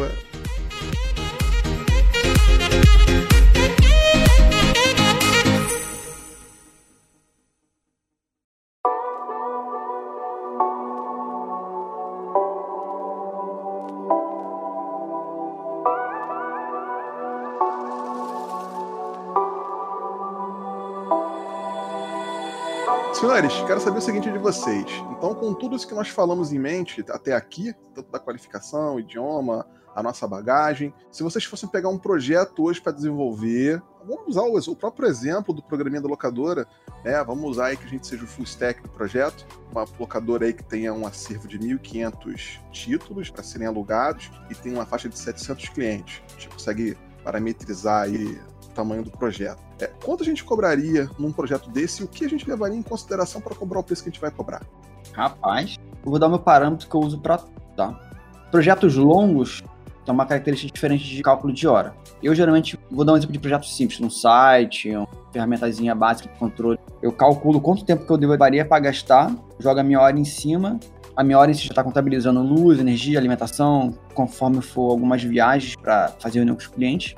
E multiplico pela quantidade de horas que eu vou gastar e vendo o projeto em cima disso aí. Se eu achar que o preço está abaixo do aceitável, eu subo o preço para ter margem para negociação. Mas aí não, não é nem mais casa de horário, mas é parte de negociação. Mas basicamente é isso: é hora vezes a quantidade de tempo que eu vou gastar no projeto. É, até porque é um adendo do que o Thiago tá falando, a gente sabe que se a, a gente que tá começando, inclusive tem um Flow podcast, que tem que fazer a menção aqui, do Bruno Bock, que é o- um dos caras do Pipocando, né? E ele fala isso de uma forma muito legal. Se você que tá começando agora na carreira, né, e você quer ser competitivo e entra no mercado com um projeto muito barato, quando você vai brigar por preço, o seu projeto é descartado porque ele está muito barato. Então você tem que colocar um projeto com um preço mediano, porque eles vão sempre limar o mais barato e o mais caro, e o bolo ali que vai brigar. Então é interessante até levar isso em consideração também, uma opinião minha como é, freelancer aí que estou trabalhando direto nessa área. Mas é claro, né, eu não desenvolvo, e aí é por isso que eu estou pedindo a opinião de vocês. Inclusive, queria dar continuidade com a do Caio, se o Thiago já terminou. Terminei, terminei. É, então, eu quando eu pego algum projeto para desenvolver fora do que eu já faço, como é freelancer, eu faço da mesma forma, só que não tão elaborado assim. Eu geralmente eu estimulo assim, a locadora vão ter quantos pontos de funções? Cadastrar cliente, alterar cliente, deletar, cadastrar catálogo, cadastrar filmes, por catálogo, alterar, deletar, fazer todas as funções de CRUD em cada entidade ali e vejo quantas entidades vão ter, quanto tempo eu vou levar para criar cada coisa. Eu faço assim. Vamos dizer que tem cinco entidades ali, né? Dentro delas, cinco pontos de funções ou mais para cada uma ali. Ali eu vejo quanto tempo eu levo para fazer cada uma e boto um valor, que é o valor da minha hora, em cima daquilo ali. E entrego para o cliente. Entendeu? Geralmente os clientes não reclamam não fica também tão abaixo do mercado, pelo que eu já pesquisei. Inclusive, hoje eu recebi uma crítica, né? Foi a mesma situação. O cliente me pediu para atualizar é, o layout de uma loja virtual dele. Aí me pediu um valor. Aí eu dei uma olhada assim, vi o código, bem parecido com manutenção de site WordPress. Quando é site WordPress, eu já boto um valor fixo acima de mil reais. Porque eu não vejo ninguém fazendo abaixo disso. Eu não vejo ninguém fazendo abaixo de dois mil reais no site de Word. Até hoje eu não vi ninguém, então quando é algo assim, eu já falei para ele o valor. É só alterar o layout? Ele, é só alterar o layout. Falei, ó, R$ 1.600. Não, mas é só alterar o layout. Eu falei, 1.600. reais. Vou ter que abrir seu código, vou ter que configurar as rotas PHP, eu vou ter que mexer no seu CSS, vou ter que ajeitar o HTML, vou ter que ver seu banco de dados. E mesmo por mais que eu faça isso em 5 horas ou em mais tempo, é esse valor. Porque eu penso, a gente se esforça pra caramba, né? A gente estuda, não é fácil o que a gente faz. Por mais que eu leve 5 horas ou menos de 5 horas, eu tenho que dar um preço ali razoável. Eu posso fazer isso rapidão, mas o valor é esse. Aí ele reclamou e tal, não achou bom, mas é assim que eu faço. Quando é projeto grande, eu boto o valor da minha hora em cima dos pontos de funções que vai ter. Uma coisa que eu vou agregar antes do Luiz continuar aí, antes do Lucas, é o que você falou no caso, assim, você tem o seu valor fixo, ok. Mesmo que se demore uma hora ou um minuto, isso não quer dizer que seja mais fácil ou mais difícil. Isso quer dizer que você tem um conhecimento maior para não desperdiçar tanto tempo fazendo. É aquela parada, né? Não é o parafuso, né? Saber qual parafuso apertar. É, é isso mesmo. Entendeu? É porque eu também já, já cansei, né, cara? Eu já cansei.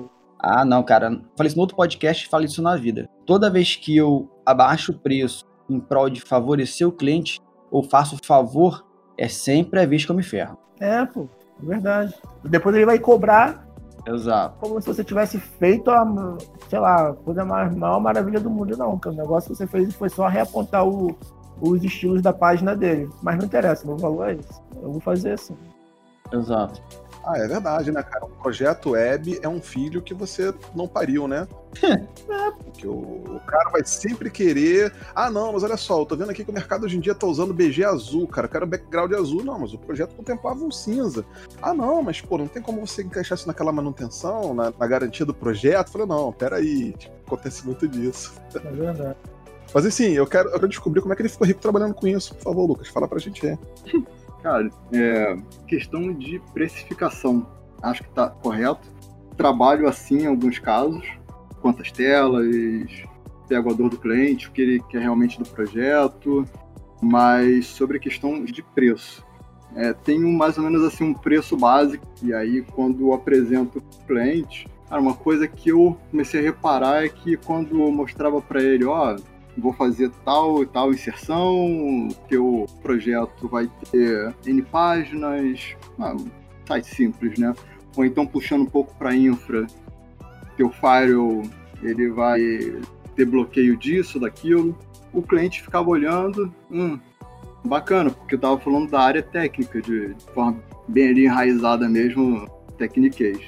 Cara, quando eu passei a mudar o diálogo cliente, tipo, olha, o teu site vai ter isso, isso e isso. A experiência do teu cliente, a percepção dele sobre a tua marca vai ser essa. Mas para isso a gente vai precisar aí de pelo menos 20 horas de atuação e o valor da hora em cima desse valor de 5 mil reais para quem quiser pegar mais ou menos o cálculo. Estou chutando 20 horas, mas é claro, a gente sabe que leva um pouquinho mais. E aí você está considerando o teu consumo de internet, elétrica, o deslocamento até o cliente, porque você vai até lá apresentar, o cliente vai te fazer sim, ir até lá apresentar e ainda voltar de novo se ele não gostar de algo em cima da hora daquilo que ele tinha pensado antes. Ele que te falou, ih, eu acho que eu vacilei nisso aqui. Vem aqui pra gente dar uma olhada, aí você tem que ir lá e tal, você calcula mais ou menos isso daí, dá mais ou menos uns 47 a 50 reais a, a hora, e você calcula em cima da hora cara, você não vai ter arrependimento. O teu cliente vai olhar assim, caramba, ele vai estar tá trabalhando isso tudo de tempo para mim. Porque, na verdade, o cliente ele vai pegar aquilo que você passou para ele de experiência, do que você vai fazer no site ou na solução que você está apresentando para ele, ele vai olhar para você bacana. Mas quando ele pega e, poxa, o cara vai ficar montado ali na solução que ele vai apresentar para mim durante uma semana é, o tempo dele realmente tem esse valor aí. Ele vai te pagar. Então é mais ou menos um, uma média que eu vejo muita gente cobrar por aí, pensar assim, um salário de 5 reais, cara, o valor da hora 47, aí você pega, vê mais ou menos quanto tempo tu vai gastar, em cima da tua experiência, aplica e, cara, sucesso. Uma coisa que eu percebi é que todo mundo, no caso nós três, e provavelmente o Luiz também deve trabalhar dessa forma, é que todo mundo agrega o seu serviço baseado em hora. Porque desperdiçar tempo com atendimento que você não está sendo remunerado é horrível, cara.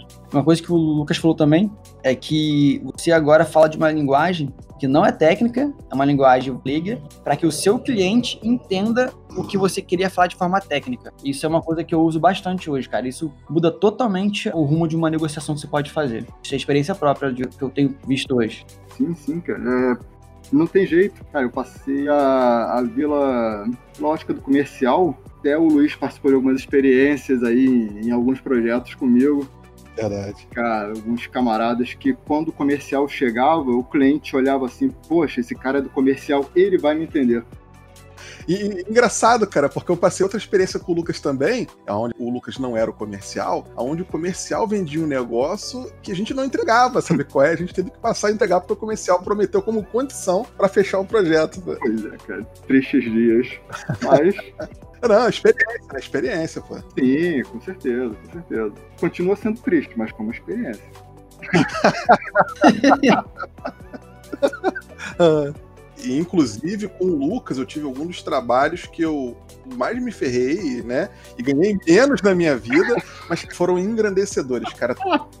A gente fazia parada de graça se fosse, porque era prazeroso trabalhar, tá todo mundo junto ali no brainstorm, entregando a solução, era muito legal, mas era triste na hora que a parada pegava, a gente tinha que entregar e era complicada, né? Mas é tudo experiência, né? É, o, o de graça cara, pode colocar aí como perdendo dinheiro, né? Porque. É, é, é, é, é. Cara, teve muita coisa, mas é aquilo, né? Estamos aqui. É verdade, cara. Aprendemos muita coisa com. Não façam, tá? Por favor. Não fiquem. ó, não façam. Não. É, é, é. É. Cara, eu não desprezo os erros, não, porque geralmente quando eu erro e me ferro muito, eu vou errar de novo e vou me ferrar muito de novo, mas a tendência é você ir aprendendo a não se ferrar tanto. Um exemplo que eu vou dar aqui, mas não é sobre desenvolvimento, é nunca deixe o cliente ditar o que você tem que fazer. Porque o cliente não sabe o que ele quer, mas ele acha que ele sabe o que ele quer. Aí, se você der mole de dar atenção para ele, não fizer o procedimento padrão que você sabe fazer, que é a sua rotina, a sua ordem de trabalho, você vai se ferrar, cara. É, inclusive, só fazendo aqui uma menção ao que o Lucas e o Caio falaram, até fazendo minha culpa, né? Porque eu não falei isso no último podcast, quando o Marcelo comentou, ele disse que quando ele estava trabalhando com infra, dentro do data center que ele trabalhava, ele via a parte de infra florescendo e a parte de web esmaecendo. Na verdade, o que ele via era isso que o Caio falou, era a parte de web designer, né? Que estava realmente sumindo, mas ela não estava sumindo, ela estava virando outra coisa. Estava virando justamente essas nomenclaturas que nós comentamos hoje aqui. Por exemplo, você tinha o web web designer que estava morrendo, mas estava virando o cara que era o cara que trabalhava com front-end das soluções. O cara acabou virando lá o front-end da empresa. Muitas vezes até o full stack. Porque uma das coisas que a gente começou a ver quando a tecnologia deu um boom, porque, por exemplo, eu e o Lucas trabalhávamos já com soluções de virtualização muito antes de isso virar um boom, né, Lucas? A gente já trabalhava forte com isso. Sim, sim. E a gente via que existiam empresas, existiam empresas que trabalhavam só customizando o WordPress. O cara pedia uma solução, a empresa ia lá, baixava o plugin, customizava, e hoje isso é difícil de existir, porque as coisas pedem uma customização, um empenho muito maior. E para você ter essa bagagem, entra no que o Caio falou, você tem que cobrar o preço do seu know-how, né? Do que você sabe, né? É, penso assim mesmo, cara. Porque não interessa. Se eu tiver que renomear um arquivo, aquilo ali, entendeu? Tem uma bagagem antes disso. Tem um, um sacrifício antes daquilo ali, entendeu? Que vai ter que ser valorizado. É, cara, não, como é que eu posso falar? De forma que não fique arrogante. Mas, tipo assim, você se orgulhar, você ter orgulho do seu mérito, não te torna menos humilde, entendeu? O conhecimento que você chegou agora. Pelo pouco que eu tô conversando com você aqui. Não é pra babar ovo de você nem do Lucas, mas, cara, eu tô vendo que vocês têm um conhecimento muito grande e vocês falam com muita propriedade que vocês estão conversando com a gente. Isso prova que vocês não estão falando de boca para fora ou simplesmente tirando isso da barriga e botando para fora, não. Vocês estudaram, como todos nós estamos aqui, não simplesmente ficando vendo Big Brother e televisão. Falei Big Brother não, que você tá dando quase separação aqui em casa. Meu Deus, é, olha aí. Eu olhei pra televisão e falei assim, porra, eu tenho que perder uns 30 pontos de QI pra gostar disso. aí quando eu olho assim, tá minha mulher me olhando séria, cara, eu falei, meu Deus. Arrumei um problema. Ia-me pelo Vale da Morte. Foi complicado, cara, mas beleza, vamos tocar o barco. Meu Deus. Cara, eu não tenho. Eu não visto, não, mas. Manoel, eu ia, eu ia brincar sobre a questão do teu comentário aí e tal. Esconda chaleira, tudo, cara. Chaleira? Como assim? É, porque, cara, água quente no ouvido, tá, tá ele lá dormindo e tal, já era, abraço. Eu tive que me explicar que eu não tava falando dela, foi um comentário da boca pra fora, foi complicado. Meu Deus. Rapaz, essas horas acho que é melhor a gente, tipo, Fingi de maluco.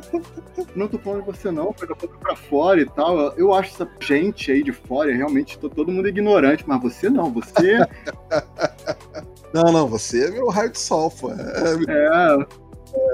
Não, sabe por quê, cara? Sabe por quê? O Thiago falou uma coisa no último podcast que é super verdade, cara. Estudar não é bom. N vezes, cara, eu me pego estudando coisas que eu tenho zero interesse. Na verdade, eu tenho aversão, cara. Eu tenho que estudar coisas que, tipo assim, cara, whatever, eu não, não ligo. Eu tenho que estudar com professores que eu não gosto, que eu não gosto da dicção, que eu não gosto da voz, que eu não entendo, que eu não compreendo, que a metodologia do cara não entra na minha cabeça, mas eu sou obrigado a estudar aquilo até eu entender. E, tipo, quando você passa a gostar de aprender, você vê que, pô, não, beleza, então, cara, comecei a gostar de aprender, eu já tô lendo livros em casa antes de dormir porque eu gosto, é, tô escutando um podcast sobre literatura, sobre história, porque eu acho bacana. Então, quando tu vê, assim, um programa, sabe, sem conteúdo, cara, você fala assim, é, acho que não. Acho que é, foi mais um desabafo, desculpa, galera. Mas, mas ela, ela não tá ouvindo, não, né? Espero que ela nem escute até aqui, cara. Cara, eu se fosse você, eu daria pelo menos uma olhada. Tudo bem que ela vai se esconder. Mas eu daria uma olhada aí fora da, da porta, tipo assim, bem rápido. Não vai porque tá na hora do Big Brother, cara, não vai. Assim, eu gostaria de participar disso aqui, do, do projeto. Cara, me senti honrado. Manda o arquivo pro Thiago antes de você ir deitar, por favor. Alguma coisa me diz que esse é o último programa, cara.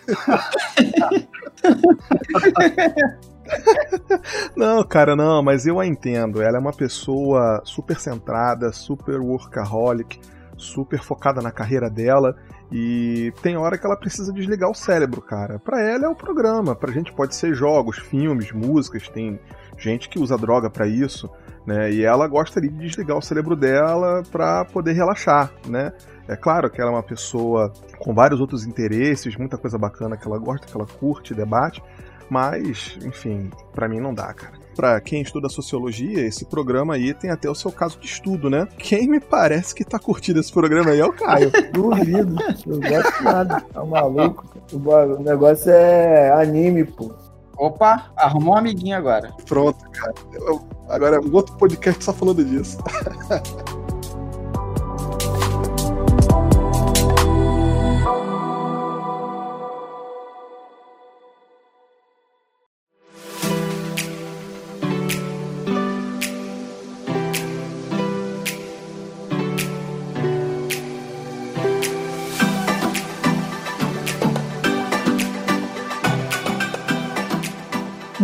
bem, muito bem, senhores. Chegamos ao ponto onde eu quero saber dos senhores o seguinte: sobre tudo o que nós falamos, todo dia surge tecnologia nova no mercado, todo dia surge uma linguagem, um- uma metodologia, surge um campo, ganha mais trabalhando fora do Brasil, dentro do Brasil, e anyway.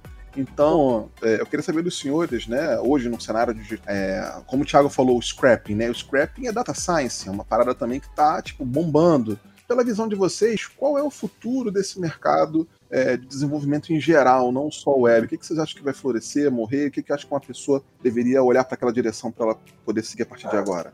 creio que a programação de níveis mais simples vai morrer. Hoje em dia, já existem máquinas que já estão aprendendo a programar e a criar próprias linguagens. Então, basicamente, é, eu acho assim que a médio e longo prazo, a programação básica, escrever if, else, isso vai morrer de alguma forma. Eu acho que isso vai criar necessidades e a máquina pode entregar parte disso ou tudo. Mas isso assim, eu estou extrapolando bastante, tá? Porque hoje é, muitas das coisas a gente dá o start de programação. Vou dar um exemplo da Dark, que tem aqueles robôs legais e tal. E toda a parte de movimentação dele não é feita por um humano, é feita por próprio aprendizado da própria máquina, foi evoluindo com base no que foi programado inicialmente. Então, assim, a minha visão, mais para frente, programação básica não vai existir mais. Eu acho que o que vai ser mais interessante vai ser como tratar, ou ferramentas ou inteligência de como tratar as informações geradas por essa programação ou por essas aplicações. Principalmente vai começar na China, tá? Em breve isso vai ser um grande boom lá. Então, eu não, não quero viajar muito, não. Tá falando que eu tô viajando, meu irmão? Não, eu, eu. eu tô, cara. O Thiago viajou feio, mas beleza. Caio nos traga de volta ao planeta Terra, por favor. Não, eu, eu não falando assim, eu não quero viajar muito porque a cabeça vai longe com esse assunto. Uhum, claro. É verdade, isso é verdade. Então eu vou me ater ao que eu aprendi no, no último curso que eu fiz de Java que o professor falou que realmente essa parte de programação vai deixar de existir. É, essa parte mais hard code vai parar de existir. E a gente vai usar low O que, que é isso? Por exemplo, Java está na versão 11, se eu não me engano. E, e a implementação das funções Lambda vem de, desde o Java 8. E aquilo ali é incrível, por quê? Falando assim de uma forma mais técnica. Estrutura de dados. Você cria uma classe. Uma classe já é uma estrutura de dados e essa classe, dentro do Java, você pode usar framework tipo Hibernate, né? Que vai conectar com o banco de dados, beleza? E aí você tem N algoritmos de estrutura de dados para manipular o que vier do banco de dados e vai ser exposto para nós a partir da classe. Tudo isso já padronizado, tudo isso sempre vai ser feito, tudo isso sempre vai se repetir, porque tudo isso é sempre selecionar, é, filtrar e exibir e entregar. Imagina quantos milhões de códigos não tem no mundo que fazem a mesma coisa. Então ele estava falando que a questão do low code é porque quando você tem, por exemplo, a função lambda, está embutido dentro da, das propriedades da classe, quando você instancia, N possibilidades de você realizar filtros, sem você consumir tanto processamento e até tempo de codificação, e isso te dá um ganho monstruoso em cima de entrega de projeto e de performance de sistema. Então, realmente, assim, eu falei que eu não quero viajar causa disso, porque é uma coisa que fica na minha cabeça batendo. Vai morrer realmente essa questão de você usar essas lógicas assim, if, else, tal, switch case, você vai começar a utilizar mais low code e vai fazer o que tem que ser feito, de uma forma até mais performática, um código mais limpo. Pô, legal, legal, legal. E você, meu amigo Lucas, qual é a sua visão? Rapaz, então, eu acho que o Thiago talvez não tenha viajado tanto, não. Guardem as devidas proporções e tal. Cara, quando a gente tem assim um framework que ele te facilita muito a entrega de uma aplicação, você talvez não tenha que se desgastar tanto aprendendo ou codando coisas diferentes. Então isso daí já é um prenúncio de que as coisas vão caminhar para um esforço menor por parte do desenvolvedor. Isso daí falando da questão do, do codar mesmo. Vocês concordam? Eu concordo. Sim, sim. Sim, sim. Então, até seguindo também um pouco o que o Caio falou, mas eu só coloquei a questão do Thiago, que é, como tu falou assim, que ele voou muito. Falar assim, tudo bem, vai demorar um pouquinho, mas, cara, talvez chegue por aí. Sobre a questão de entrega de projeto. Além dessa questão do, do codar menos, cara, tem a questão do, vamos falar sobre a parte de servidores. Cara, hoje falando em, em microserviço, dependendo do teu nível de backup, um profissional ele pode chegar ali e dois, três cliques, ele ter uma estrutura nova em um outro lugar, fazer poucas adaptações para um outro cliente com esforço mínimo. Então, acho que as coisas vão partir para aí. O profissional, ele é mais cobrado daqui a um tempo pela experiência do usuário, pela entrega também da, da interface lá para o usuário, do que pelo próprio conhecimento dele na, no Se formos muito lá atrás, cara, tem questão de Fortran, COBOL, uh, esses profissionais pô, é um tempo passo atrás eram sumidades. Hoje tem mercado para eles, mas em soluções legadas. Hoje cada vez mais é cobrado do cara a experiência com o cliente do que propriamente dito a questão do conhecimento na, no desenvolvimento mesmo, no codar. Então acho que talvez, talvez o Thiago não tenha viajado tanto. É, cara, até porque é um grande termômetro para a gente saber o que, que vai vir aí, o que, que vai vingar. É só a gente prestar atenção na indústria armamentista e na indústria pornô, né, cara? Porque toda tecnologia nova, primeiro ela vira arma, depois ela vai pra pura indústria pornô, né? Então dali que ganha o mundo, né, cara? É, ou vice-versa. Então, tipo assim, quando a gente começar a ver aquelas bonecas asiáticas fazendo café na cozinha sozinha, a gente sabe que o futuro chegou, pô. É?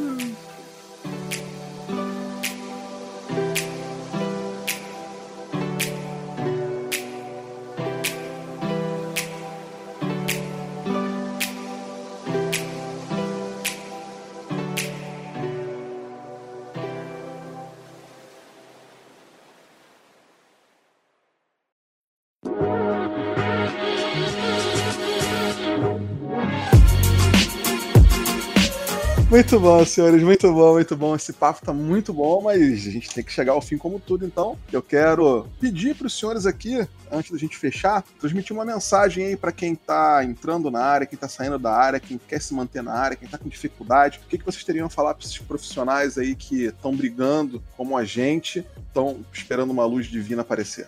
Cara, na minha visão, não tenha vergonha de perguntar, não tenha vergonha de não saber. A vergonha é você não saber não querer aprender ou errar vergonha de querer aprender. Mas basicamente essa é a ideia que eu dou, cara. Estude o máximo que você puder. Pegue o máximo de desafios diferentes que você puder, mesmo que sejam coisas que não façam muito sentido. O fundamento é a parte mais importante.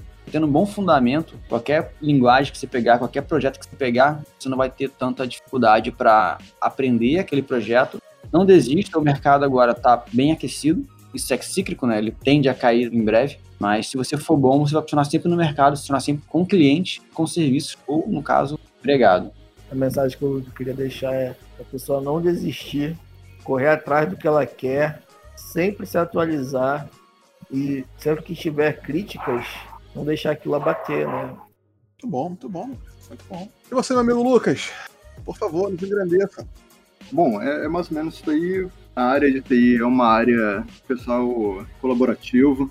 Cara, tem que estudar, não tem jeito. Hoje ainda não chegamos nesse estágio de não precisar codar muito. Cara, tu vai precisar codar muito, virar noite. Não esqueça de estudar o básico primeiro, antes de você procurar ser um full stack, aprender frameworks ou bibliotecas do JavaScript, por exemplo. Estude o JavaScript, tem uma base legal, porque você vai conseguir aí sim percorrer na tua carreira passos mais tranquilos o conhecimento de outras soluções e aí tornar um full stack, cycle. E é isso. Busque aprender sobre soluções diversas, mas não esqueça do básico e de perguntar sempre, porque é uma área que você nunca vai estar sozinho. E o pessoal de TI, nesse ponto, o pessoal é realmente muito bacana. E se alguém precisar de ajuda, vai ajudar o amiguinho a se erguer também. É verdade, é verdade, é verdade. Bom, a opinião de vocês é o que faz esse podcast, é a parte mais importante, é o que a gente busca no decorrer da gravação. Quero agradecer imensamente a todos vocês, ao Lucas Pampolha, ao Thiago Rodrigues, ao Caio Ibrahim, pela simpatia, por esse bate-papo todo. Quero convidar vocês a estarem aqui de novo para a gente continuar conversando sobre esse e outros assuntos. E quero, então, fazer mais um pedido a vocês. É claro que nós vamos deixar aqui na descrição. Aonde que a gente pode encontrar vocês? Vocês vão deixar aqui alguma rede social, algum e-mail? Vocês querem fazer a propaganda de alguma ferramenta de vocês, alguma plataforma? Deixo aberto aqui o espaço. É isso aí, vai estar na descrição do podcast aí meus dados. Qualquer dúvida, precisar de alguma coisa, só mandar mensagem. Algum dia eu respondo. se tiver dúvida, pode mandar mensagem que eu respondo. Como eu falei, eu só demoro a responder. Pode se me responder no Twitter, cara. Eu respondo mais rápido no Twitter. E é isso.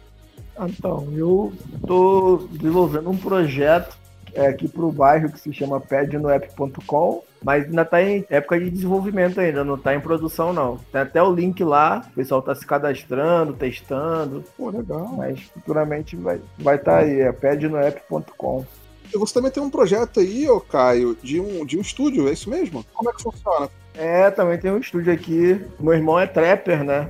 É, aqui em casa o pessoal é bem oposto, né? Um é militar e o outro é trapper. Só aflorou cada um para um lado, mas a genialidade tá aí.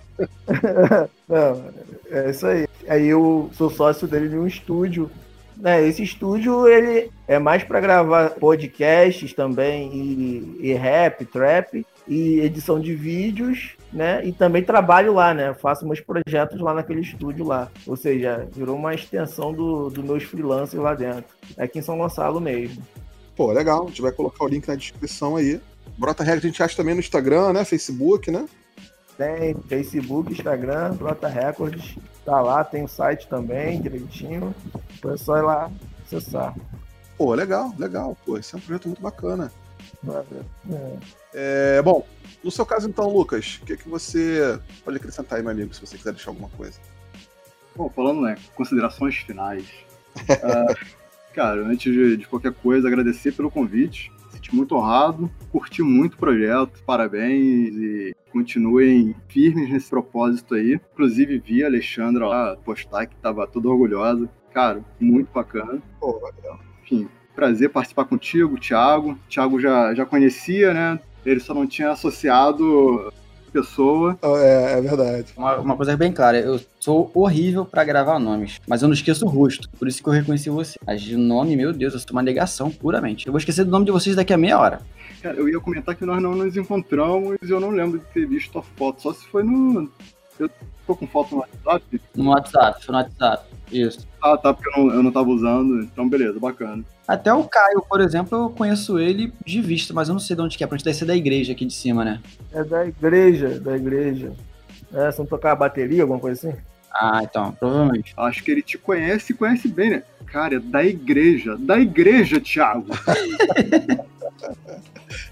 Não, o legal, o legal foi o desdenho pelo instrumento, né? Tipo assim, Caio acostumaram a tocar na Orquestra Sinfônica Brasileira, tocar junto com os bombeiros, na banda da Marinha. Tipo, o moleque toca bateria aí, pô, banda de pagode, pô.